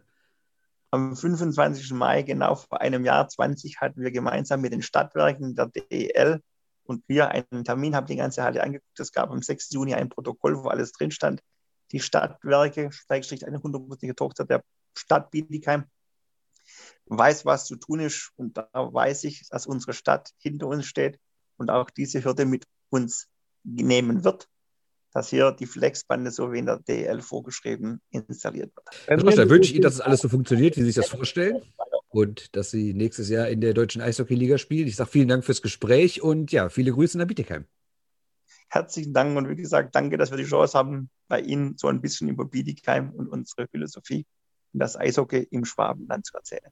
Ja, klingt entspannt, dass man Nummer 15 ist. Jetzt die, jetzt die Gretchenfrage, was glaubst du? Äh, schwierig, aber ich glaube ehrlich gesagt, dass sie es schaffen, weil ich glaube, dass wenn, also ich bin mir sicher, dass, dass, dass sie glatt ohne Nachprüfung oder irgendwelche Beanstandungen aus dem Ligabüro da durchgehen, aber ich kann mir vorstellen, gerade bei so einem Aufstieg, dass dann wirklich ähm, vielleicht in der Öffentlichkeit, in der Region, da sich dann noch mal ein paar Leute finden, die im Notfall eine Lücke schließen. Also ich glaube mittlerweile schon, dass die mitspielen werden. Ohne Was? es natürlich irgendwie begründen zu können, wirklich. Aber ich glaube es einfach. Was wiederum im Umkehrschluss natürlich heißt, ähm, dass es entweder einen anderen Verein erwischen muss oder wann wir mit 15 Vereinen spielen. Und ja. wir Best of Five haben werden, eine etwas äh, komische Arithmetik. Äh, Mehr Spiele unter der Woche. Genau das, also sprich ähm, den Zustand, den ihr jetzt habt. Äh, oder hattet, vielleicht ein bisschen äh, entspannter, aber dass ihr sehr viel Eishockey sehen werdet äh, in, an verschiedenen Tagen. Ja, und auch an, es gibt noch eine Olympiapause und Champions League und alles. Das ne? kommt auch noch hinzu. Äh, apropos Champions League, ne? Die Cinderella-Story steht, ne? Die steht. Bremerhaven ist offiziell die Cinderella-Story. Sagt ja? äh, Kollege Baumann. Richtig. So, ähm, er macht es jedes Jahr. Er macht es jedes er Jahr. Er macht es jedes Jahr, absolut. Wobei, bei Cinderella Straubing ist ihm nicht über die Lippen gegangen. Ja, gut, aber, glaube ich, obwohl, gab es eine Auslosung damals? Nee. Ja, natürlich gab es Doch, doch, natürlich, klar. Das ist dann, dann, ist dann auch so verkürzt worden auf, auf, auf eine K.O.-Serie und sowas, genau. Was dann natürlich komplett abgesagt wurde, aber zumindest gab es ja die Idee mal zwischendurch. Ja, Cinderella blockt halt nicht jeden und Cinderella hat auch noch alle Zähne. Das ist halt, das ist, ne? Ja, so ist es. Wobei Bremerhaven, na, lassen wir es. Ähm, so, ähm, also und damit machen wir mal einen dicken, dicken Knödel auf äh, ehemalige DEL2-Größen, die jetzt die DEL befruchten und die Düsseldorfer EG in den Abstieg treiben. Ähm, Bold Prediction Alarm. Gibt, da müssen wir mal so einen Knopf für finden. So. äh, kommen wir nun zum. Ach, übrigens, der Diver geht nach Röckele. Der wird ja, ja. nicht, dass er. Ersetzt der etwa Moritz Seider, der Ryan McKinnon? Ist auch, ist auch ein Rechtsschießender, warum nicht? Ne? Kann auch mit dem Puck umgehen. Ne? Das ist übrigens die Frage, die wir jetzt bei diesem WM-Block vergessen haben. Moritz Seider nächstes Jahr definitiv NHL, oder? Äh, also er will es ganz klar, das hat er jetzt mehrfach betont. Und äh, aus Detroit, wenn man, äh, wenn man das so verfolgt, was so Medien aus Detroit schreiben, und da werden dann Leute zitiert aus dem Verein, die sagen ganz klar, dass das Ziel ist, ne, dass er nächstes Jahr da spielt. Aber man weiß natürlich nicht, was passiert, ob er gesund bleibt, ob er sich im Camp durchsetzt, ob die dann vielleicht doch nochmal sagen, ah, vielleicht nochmal ein paar Monate AHL oder sowas. Aber er wird definitiv, wenn er gesund bleibt, nächstes Jahr NHL-Spiele machen, ganz klar. Und ich gehe auch davon aus, dass er sich da durchsetzt, weil Detroit ist nun mal eine schlechte Mannschaft, die auch nicht unbedingt sehr stark besetzt ist in der Abwehr und die natürlich so einen Mann wie Moritz Seider gebrauchen können. Und langsam, es hat er ja auch jetzt schon gesagt, darf man nicht vergessen, das ist dann auch schon das dritte Jahr nach dem Draft. Das erste, er war ja schon ein Jahr der AHL, dann war er vergangene Saison oder wenn man so will, noch die aktuelle Saison in Schweden und dann wenn er, wenn es dann im dritten Jahr als Top Ten Pick immer noch nicht ähm, in die Mannschaft schafft, ja, dann wäre das auch nicht gut. Und ich meine, er hat ja auch seine tolle Entwicklung genommen, zeigt ja auch eigentlich alle Voraussetzungen, um dann zu spielen. Es wäre ja wirklich bescheuert, ihn nicht spielen zu lassen. Also der Nebel lichtet sich äh, bei Steve Eiserman, dass das vielleicht keine so schlechte Entscheidung war, ihn auf Nummer 1 äh, zu, äh, Nummer 1, ja klar, in der ersten Runde auf Nummer 6 zu ziehen. So ist richtig. Das führt uns aber, wo wir schon in Detroit sind, äh, Maske auf. Ja. Fahrradhelm satteln, äh, Fahrrad, Fahrrad. Äh, ja. ich, wusste, ich, wusste, ja gar nicht, dass das, dass das Doppel-S in Kreis, so wie es auf seinem Helm war, von einer Fahrradfirma ist. Das ist aber bestimmt wirklich so. Ich habe nachgeguckt, ich habe ohne Scheiß nachgeguckt. Ähm, tatsächlich. Das äh, muss man ihm sogar durchgehen lassen. Ja, aber dann kommt der Rest nicht, auf die Assoziation, oder wie? Also. Ja, wer, ja also, lass doch mal den Sozi ist, ist ein weltoffener Mann, der, der, ist, der ist in alle Richtungen interessiert. Der liest halt viel. Also, äh, Thomas Greis hat ein großes Interview gegeben in der Eishockey News. Vier Seiten, ich kann mich nicht erinnern, dass es mal so groß gab. Michael Bauer hat es geführt und ähm, ja, es ist ein bisschen strange. Hat natürlich allerlei für mich nicht glaubhafte Ausreden parat, äh, warum da so viele Sachen schiefgelaufen seien und er in die Kritik geraten ist. Ich meine, die Likes seien nicht so gemeint gewesen. Das Kondolieren für Rush Limbo sei nur wegen, de wegen dessen karitativen Aktion. Politisch ja gar nicht so was über ihn. Und wie du gerade schon richtig gesagt hast, diese auffällige Schreibweise von SS, so nenne ich es mal, hat irgendwie mit dem Fahrrad zu tun. Es ist alles, ehrlich gesagt, ein bisschen absurd für mich. Ähm, ja, jede einzelne Sache kann man vielleicht so begründen, aber in der Summe ist es mir einfach viel zu viel. Also ich habe heute ähm, so, so, Give Peace a Chance äh, auf Twitter dazu geschrieben bei uns und habe, äh, meine absurdeste Stelle im Interview ist äh, die super netten Leute in den Military Camps. Ja. Weshalb man auch mal auf seinem Instagram-Profil ein paar Knarren postet oder so, weil äh, man tauscht sich halt über Themen aus, die ähnlich sind. Was halt Goalies, ne? Ich wiederhole wieder einen Twitter-Gag, aber es sind ja nicht alle auf Twitter, die das hier hören. Was man so halt macht, wenn ein Goalie auf einen Militärmenschen, super netten äh, Militärmensch trifft. So äh, Schoner, Maske, NRA, äh, AK-47 nicht, das ist ja eher bei den anderen. Also es ist ähm, ein, ein, etwas skurriles Interview, was mich irgendwie ratlos zurücklässt. Zumal, was ja unterschlagen wird, er hat ja nach dieser 2017er Nummer ähm, der wahrscheinlich besten PK, die Marc Hindelang, äh, DEB-Vize und Pressesprecher von Eintracht Frankfurt wahrscheinlich jemals geleitet hat, äh, seit Adi Hütter gesagt hat, er bleibt und dann ging. Äh, der hat ja damals in dem Umfeld dieser Geschichte wo es darum ging, dass er Posts auf Instagram liked, so wo Hillary Clinton nicht unbedingt gut dasteht, Hillary, die Hitler-Vergleiche und so. Mm. Er hat damals gesagt, ich bin halt eher ein konservativer Mensch. Hat er da gesagt. Das ist halt eine wertkonservative Einstellung. Äh, finde ich insofern interessant, dass das jetzt urplötzlich dann auch nicht mehr ist, sondern er auf einmal weltoffen und tolerant ist. Also ich, äh, ein Mehr an Ausreden ja, es ist, wie gesagt, ich glaube dem das alles nicht. Ähm, ich glaube, also ich weiß natürlich nicht, ob er jetzt wirklich ein strammer Faschist ist oder sowas, das will ich auch gar nicht bewerten. Aber natürlich lebt er in irgendeiner rechtskonservativen Blase und teilt da die Sachen. Und wer, ganz ehrlich, willst du mir erzählen, dass es niemand sonst gibt, der karitativ unterwegs ist und selbst wenn Greis sagt, dass Rush Limbo ja genau in den Bereichen karitativ tätig ist, äh, sei es irgendwie in der Krebsforschung, sei es ein Thema Autismus, sei es ein Thema Militär, wenn das wirklich Themen sind, die Thomas Greis interessieren, finde ich das äh, bis aufs Militär erstmal völlig in Ordnung.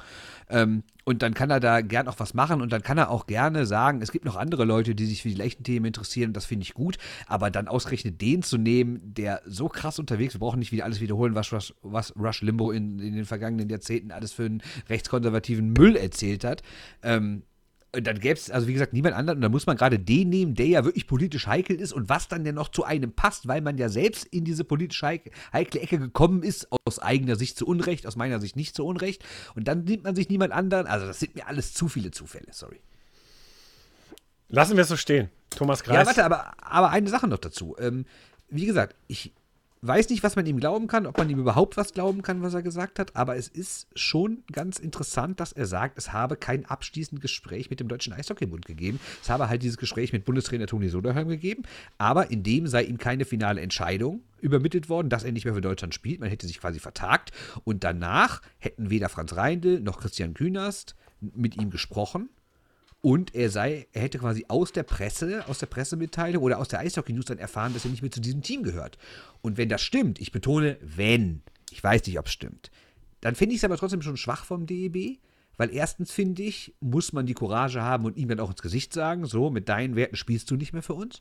Und Punkt zwei ist, wenn wirklich stimmt, dass Franz Reindl und Christian Kühners, also der Präsident und der Sportdirektor des Deutschen Eishockeybundes, nicht das persönliche Gespräch mit Thomas Reis gesucht haben, finde ich das fahrlässig, weil wenn man so eine weitreichende Entscheidung fällt, die ja natürlich auch politische Tragweite hat, rein über den Sport hinaus, ich finde, dann muss man sich auch persönliches Bild machen und das meine ich jetzt nicht nur nach dem Motto, Greis hat es verdient, dass er, das, äh, dass er ein persönliches Gespräch kriegt, sondern ich finde das aus der anderen Seite eher, dass man sagt, ich muss doch ein Interesse daran haben, auch mal persönlich im, im Gespräch mit ihm rauszufinden, was ist denn dran an, den, an diesen ganzen Geschichten und ich muss ihm doch persönlich auch mal ein paar Fragen stellen und Antworten bekommen, oder?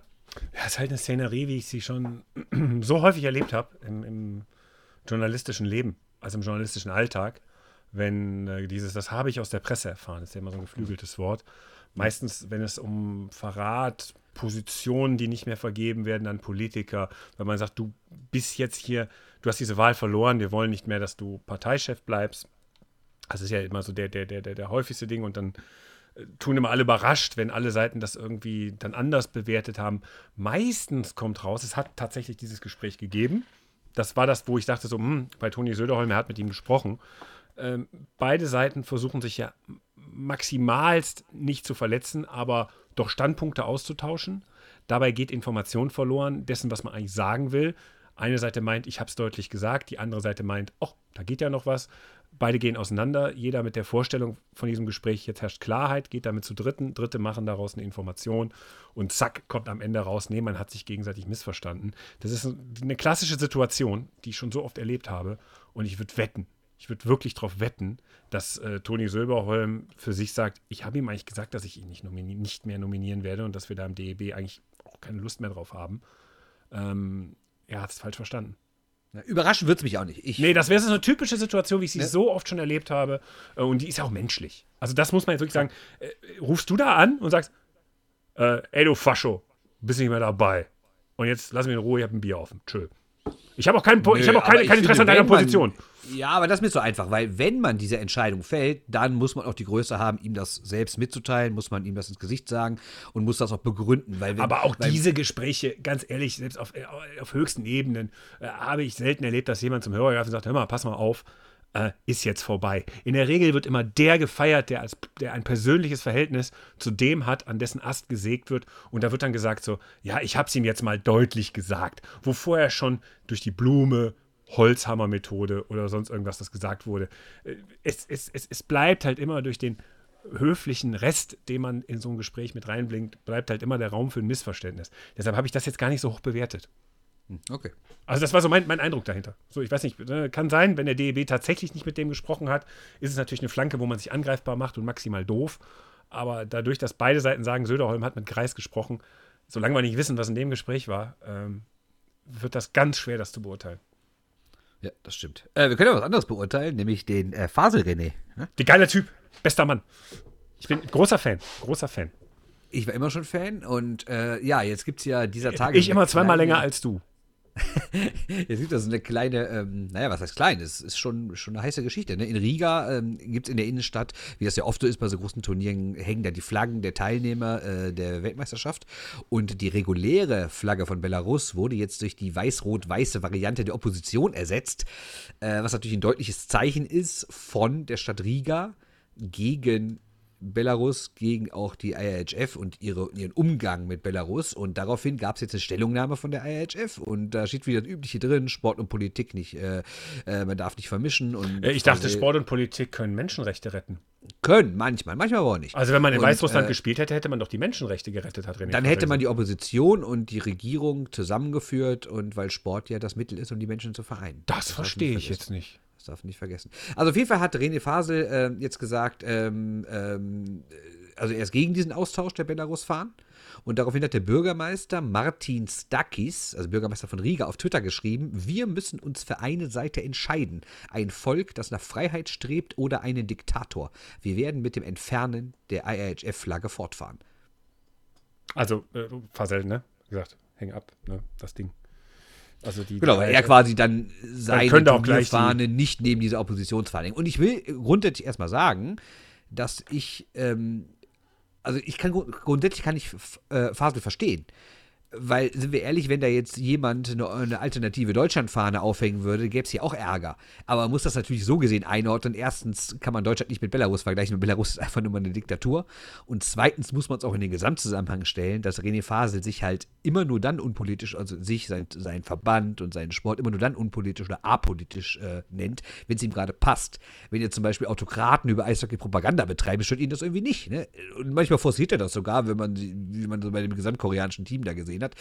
Ähm, jetzt ist das angeblich nicht so. Äh, nicht so beliebt. Jetzt ist auf einmal wieder alles unpolitisch. Und ich meine, letztens, äh, vor ein paar Tagen gab es auch ein Podcast-Interview mit René Fasel im, im Tagesanzeiger, im Eishockey-Podcast des Tagesanzeiger aus der Schweiz.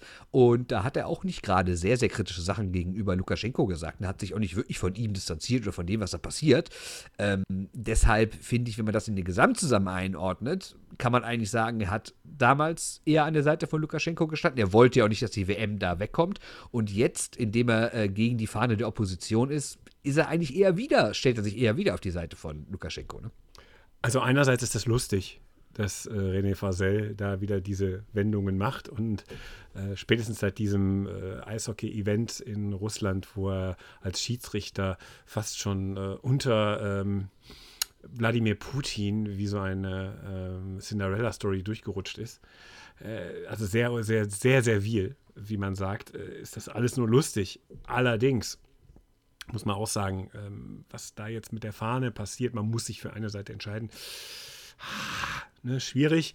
Du hast es angesprochen, also einfach Fahnen austauschen und B, äh, Lettland oder die baltischen Staaten, Russland, das spielt ja eine Rolle. Russland spielt ja, ist ja Partei in diesem Konflikt. Äh, René Fasel ist sehr nah. Die Drähte gehen bis in den Kreml.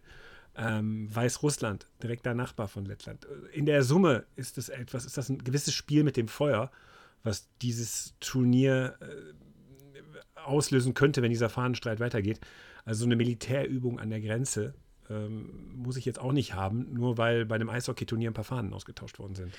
Das dir ist, total recht. das ist historisch gesehen, ist das schon ein heißes Eisen, was da gerade passiert. Also bei aller Lustigkeit, wie sich René Fasel da zum Deppen macht, ne? aber politisch gesehen ist es schon Ja, ich meine, man darf das natürlich alles nicht, ähm, man darf natürlich nicht den Kontext vergessen, was die Tage passiert ist. Ne? Das wollte ich gerade sagen, Ry- das haben wir jetzt so ein bisschen Ne? geschlabbert. Ne? Die Ryanair-Maschine, die da zur Landung, äh, zur Landung gezwungen wurde und da ist dann der belarussische Journalist Roman Prot Protasevich, ich hoffe, ich spreche es richtig aus, ist dann da festgenommen worden und dem drohen jetzt, also so wie man zumindest liest, ich kann es nicht beurteilen, aber man liest ja, dass ihm eventuell sogar die Todesstrafe drohen würde. Und natürlich ist das jetzt mit der Fahne auch eine Antwort darauf. Und man darf ja nicht vergessen, dass die lettische Regierung ja schon vor Monaten gesagt hat, wir machen nichts mehr mit Belarus zusammen. Ja, aber sind noch mal, auch- noch mal.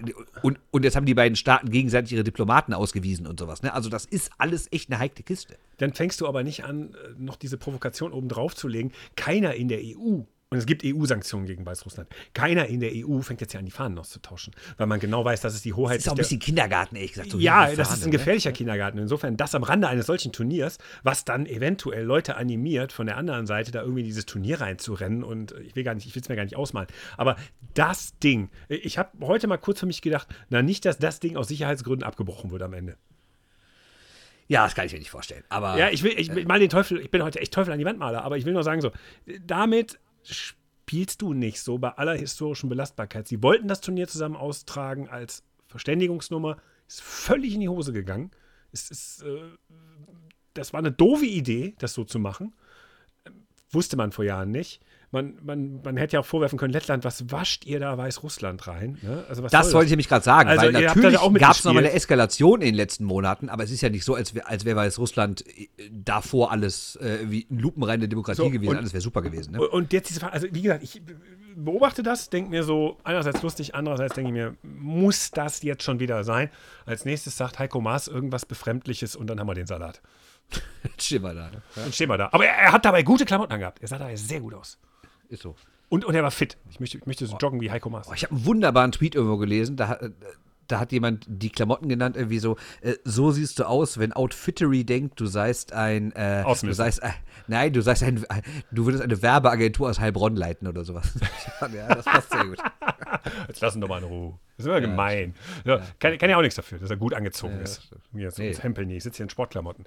Ähm, ja, sollen wir noch ein bisschen über die NHL reden oder sollen wir einfach sagen, so, ist schon was anderes mit Zuschauern Eishockey zu gucken? Ja, ist fantastisch. Also ich hätte die NHL jetzt bei den Kleinigkeiten, weil sonst habe ich eigentlich keine Kleinigkeiten. Ich habe gedacht, wir sagen jetzt zu jeder Serie so zwei, drei Sätze und dann. Äh, Ja, fangen wir doch mal an, das- Washington-Boston. Toll. Fangen wir mit Washington Boston an. Ja, ich meine, es ist wie erwartet gelaufen. Ne? Es ist natürlich klar, dass es eben Gag war. Boston gewinnt die Serie 4-1. Washington hat sich zwar irgendwie in drei Verlängerungen gerettet und eine davon gewonnen, aber insgesamt war Boston einfach die klar bessere Mannschaft. Äh, hat sich ja schon in den letzten Wochen abgezeichnet, weil die heiß waren. Die Caps wurden immer schlechter. Taylor Hall ist echt krasses Update für die, äh, für, für die Bruins, weil die jetzt auch eine zweite Reihe haben, die jederzeit scoren kann. Du brauchst nicht mehr die erste, wobei die erste trotzdem jetzt voll da war. Macht irgendwie in drei Spielen das Siegtor. Und äh, das vierte Spiel ist dann entschieden worden durch einen Monsterfehler von Herrn Samsonov. Äh, die Caps insgesamt generell mit drei Goalies unterwegs, dazu mehrere Spieler verletzt. Ovechkin kommt ja jetzt auch nicht zur WM. John Carlson hat irgendwie gesagt, er sei verletzt gewesen. Aber selbst, ich glaube, selbst wenn die fit gewesen wären, die Capitals sahen für mich nie so aus, als hätten die diese Serie gewinnen können. Gut. Ich will jetzt gar nicht so sehr die Serie mit dir durchgehen mit dem Blick auf die Uhr. Ich wollte nur sagen, heute Morgen meine Frühstücksflakes äh, wurden mir mit einem äh, öligen Aus der Oilers äh, beschert. Ja, das ist schon krass, ne? Also ich, ich meine, dass die generell ausscheiden, finde ich, ist jetzt nicht, das ist Ja, aber keine so. Aber genau, aber wie, ne? Und vor allen Dingen, was meinst du, was, was macht das mit denen? Also was macht das gerade mit den Leistungsträgern? Ich meine, du hast natürlich wieder McDavid und Reise mit einem überragenden, sondern du hast Daniel Nurse, der wirklich einen guten Sprung gemacht hat und echt sich als einer der besten Verteidiger der Liga, jetzt nicht der beste, aber sagen wir so, also ich würde fast sagen, der hat sich so in den Top 20 etabliert und dann hat sogar Mike Smith eigentlich eine ganz gute Hauptrunde gespielt und trotzdem bleibt unter dem Strich, dass McDavid und Dreiseite seit 2017 genau eine Playoff-Serie, also Quatsch, eine einzige Playoff-Serie in der kompletten Karriere gewonnen haben und das war 2017. Das ist vier Jahre her. Ich habe heute Morgen gedacht, Michael Jordan-Phänomen. Ja, aber das war was anderes. Ja. Also äh, gut, ähm, Michael Jordan hat dann bei den Chicago Bulls durchgezockt.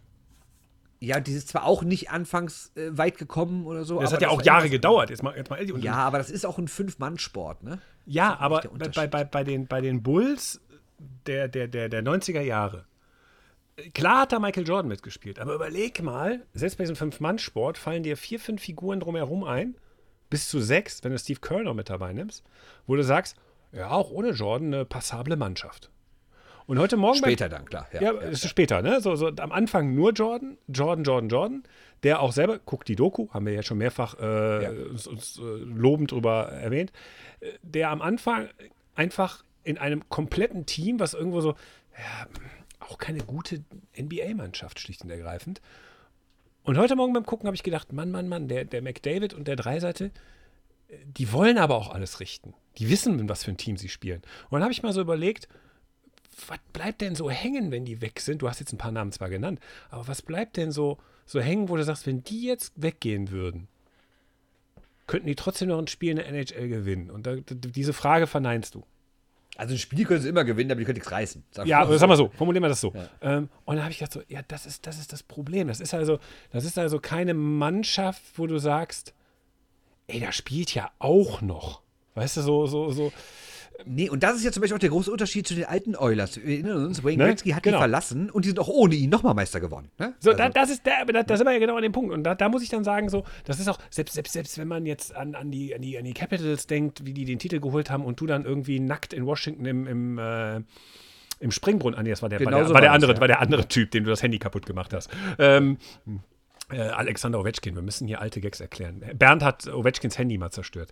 Ähm, kein Witz. Kann man nachhören. Ja, aber die Geschichte erzähle ich jetzt nicht nochmal. Nee, erzähl ich nochmal, ich wollte nur sagen, er hat es getan. So, ähm, und zwar privat, nicht als Journalist. Und er lebt noch. Das ist eine Leistung. Ähm, also Bernd, nicht Ovechkin. Äh, und, äh, Nicht das Handy. aber, aber diese Mannschaft rund um das, auch da fallen mir vier, fünf Leute ein, wo ich sage so, ja, Tom Wilson, Lars Eller, so, TJ Oshie, ja, ja, ja, ja, ja, ja, ja, ja, gibt Sinn. Ja, und selbst die raffen es ja nicht mehr, ne? Aber, aber Ja, aber das ich, sind Namen, Also ich frage mich halt, was in Edmonton jetzt langfristig passiert oder, oder eher sogar kurzfristig. Ich meine, ich habe ich hab mir jetzt die PKs angeguckt und schon nach dem, nach dem dritten Spiel, also wie McDavid und Dreisel da sitzen, die sind einfach völlig fertig. Ich meine, klar, die haben da irgendwie, ich bin mir nicht mehr ganz sicher, haben die nicht eine Drei-Tore-Führung weggeschmissen kurz vor Schluss? Irgendwie so war das doch, ne? Ich habe zum Frühstück angemacht, habe Overtime gesehen, habe ich geguckt. Nee, ich meine nicht heute. Ich meine das, ich meine das, ähm, das, das dritte Spiel, ja genau. Da, da, haben, da haben sie äh, knapp acht Minuten Verschluss mit 4 Wer hat denn von uns beiden ein Buch über die NHL geschrieben? Also, ein bisschen so eine Toronto-Boston-Nummer vor ein paar Jahren. Und äh, danach saßen die da Welche? auf der Dreiseite.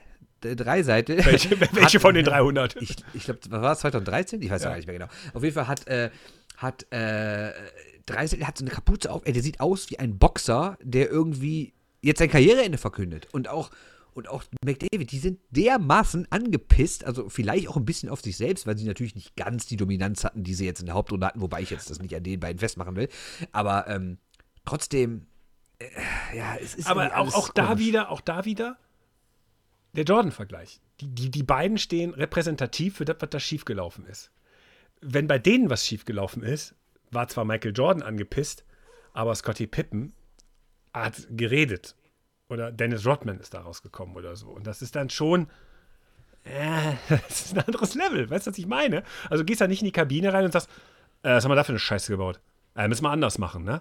Und dann das Bewusstsein zu haben. Da sitzen zwei, die sagen so, ja, ich würde gerne in diese Kabine gehen und sagen, müssen wir anders machen, aber äh, nee. Und überleg mal, Ja, wären die so in die Playoffs, sagen die es ja nicht. Die sind einfach fertig. Die wären die in einer regulären Saison in die Playoffs gekommen. Ohne diese komische Nordgruppe.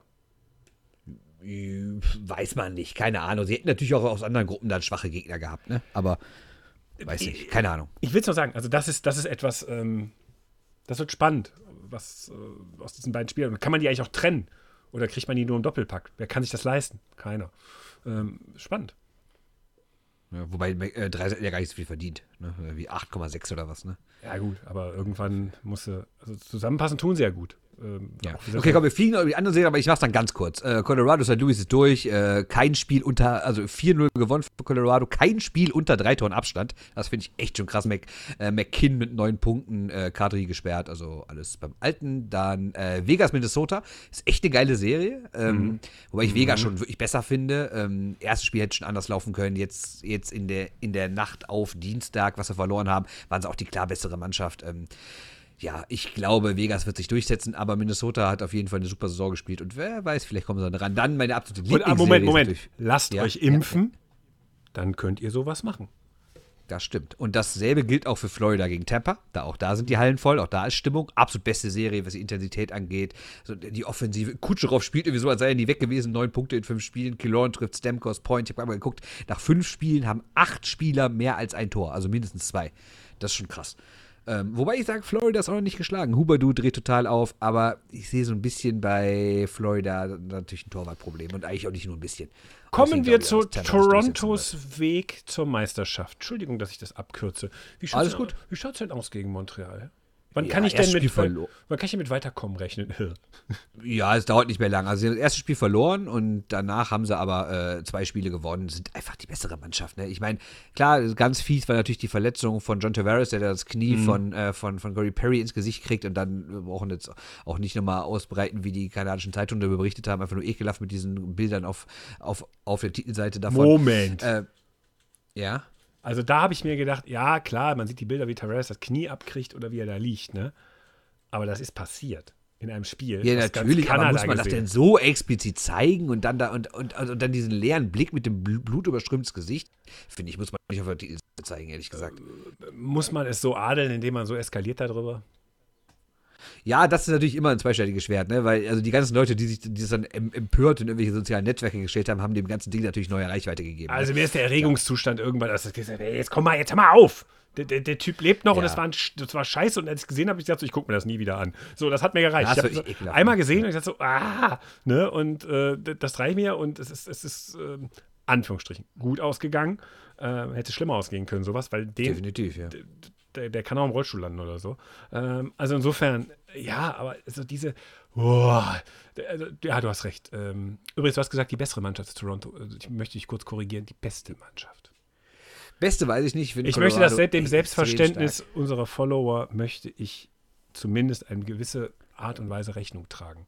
Okay, also Toronto ist die beste Mannschaft in dieser Serie, definitiv. Und äh, wird sie auch gewinnen. Lieber das Markus, so. lieber Leaf-Fan Le Affont, der uns die Statistiken macht, ich entschuldige mich natürlich wieder für den Bernd. Die beste ist universell gemeint. Ja, ich glaube, der Markus sieht das sehr viel realistischer als du. Das ist einfach Schleimerei von mir. Ja. Ich will Was weiter die noch? Statistiken nutzen. Was haben wir denn noch? Äh, was haben wir noch hier? äh, Carolina Nashville. Das ist einfach eine ganz, ganz, ganz wit- witzige Serie. Carolina die ersten beiden Spiele klar gewonnen, 5-2 und 3-0. Und ich dachte eigentlich, ja, die marschieren da jetzt auch so durch, wie es Colorado gemacht hat. Und auf einmal äh, gewinnt Nashville beide Heimspiele, beide in doppelter äh, Verlängerung. Und da war die Hölle los. Ich habe beide Spiele gesehen. Äh, sensationell. Äh, Ist natürlich auch so, UC Saros kann dir immer mal ein Spiel klauen. Jetzt hat er mehr oder weniger anderthalb geklaut. Er war jetzt nicht der alleinige Grund, warum die gewonnen haben. Hat ja auch jetzt nicht zu Null gespielt oder so. Aber ähm, ist auf jeden Fall eine großartige Serie. Viel besser, als ich gedacht hätte. Aber ich glaube trotzdem, Carolina setzt sich noch durch. Stimmungsmäßig hat die Pandemie dem Ganzen gut getan, muss ich sagen. Hammer. Da, wo Fans drin sind, die wissen es zu schätzen und machen auch mal endlich mal wieder Rabatz und sitzen da nicht und du hörst so Schmatzgeräusche, sondern das ist wirklich, ja, ja. es ist Stimmung in den Hallen. Das ist wirklich geil. Und wie? Also das ist wirklich, ja. die Leute haben da Bock drauf. Carolina, nur eine Sache, äh, habe ich gelesen, kannst du dich im Stadion impfen lassen? Super Idee. Frage ist nur, aber die ganze Zeit habe ich mich wirklich tagelang mit beschäftigt. Ist nicht nachgegoogelt, sondern ich denke hin und wieder drüber nach. Sag mal, wenn die sich da jetzt impfen lassen, wie ist denn das mit dem Zweitimpftermin? Ja, der wird dann auch wahrscheinlich in der Halle sein. Also entweder ist dann zufällig noch ein Spiel oder da ist halt kein Spiel. Also da er sechs Wochen? hingehen können. Ne? Äh, Wir können eng werden. Also ich wollte nur sagen, so, ich dachte so, hm, wie Oh, die die? Playoffs dauern aber immer so zwei Monate. Das könnte passen. Ja, ja, ja, ich gefragt, so, wie machen Also wenn sie ins das? Finale kommen, dann sieht es gut aus. Und wehe, einer von euch Vögel da draußen sagt jetzt Johnson Johnson, ist äh, in den USA noch nicht weit verbreitet. Okay. Letzte Serie, Pittsburgh, New York, äh, ziemlich eng, äh, 2-2 und ähm, ja, Carter ist irgendwie eine krasse Verstärkung von Pittsburgh. Mhm. Also, die hätte ich nicht vielleicht so erwartet. Äh, Crosby, Malkin dazu jeweils erst ein Tor und die Isländer spielen halt wie immer, ne? Viel Leidenschaft, viel Körper, defensiv. Bailey ist ganz gut mit drei Toren. Und was natürlich schön ist bei den Islanders, auch wenn wir über Stimmung reden, die spielen das ja quasi zum allerletzten Mal in ihrer alten Halle, nicht in Brooklyn in der Hipsterhalle, sondern weit draußen auf Long Island. Ähm, und äh, ja, danach wird das Ding ja dann abgerissen. Und die Fans versuchen gerade sich so ein bisschen nochmal äh, von ihrer Halle zu verabschieden. Und da ist auch Stimmung, ist ganz gut. Hammers. Hammers. Haben wir noch Kleinigkeiten? Ich muss noch irgendwas mit Herne vorlesen. Ich traue mich nicht, mein Handy anzufassen, weil darüber läuft die WLAN-Leitung. Würdest du bitte kurz raussuchen, was wir im Namen von Winnie vorlesen müssen? Äh, jetzt muss ich das verstehen. Du hast mir das geschickt, ne? Ich habe dir das geschickt oder habe ich das in die Gruppe gestellt? Du müsstest mal Ich eben glaub, kurz du hast mir scrollen. das geschickt, aber du hast mir wahrscheinlich heute schon wieder so viel Kram geschickt, dass ich jetzt so schnell das klingt, als würde ich dich stalken. Ja, Ach so, ja, hier. Ansage von Winnie für die Kleinigkeiten. Ich erwarte, äh, genau, der DEB, nee, ich, ich kann es gar nicht vorlesen. Ich erwarte DEB-Jubel Perser feinster Güte. Der Titel ist für viele nur noch Formsache. Ich hätte aber tatsächlich was für die Kleinigkeiten.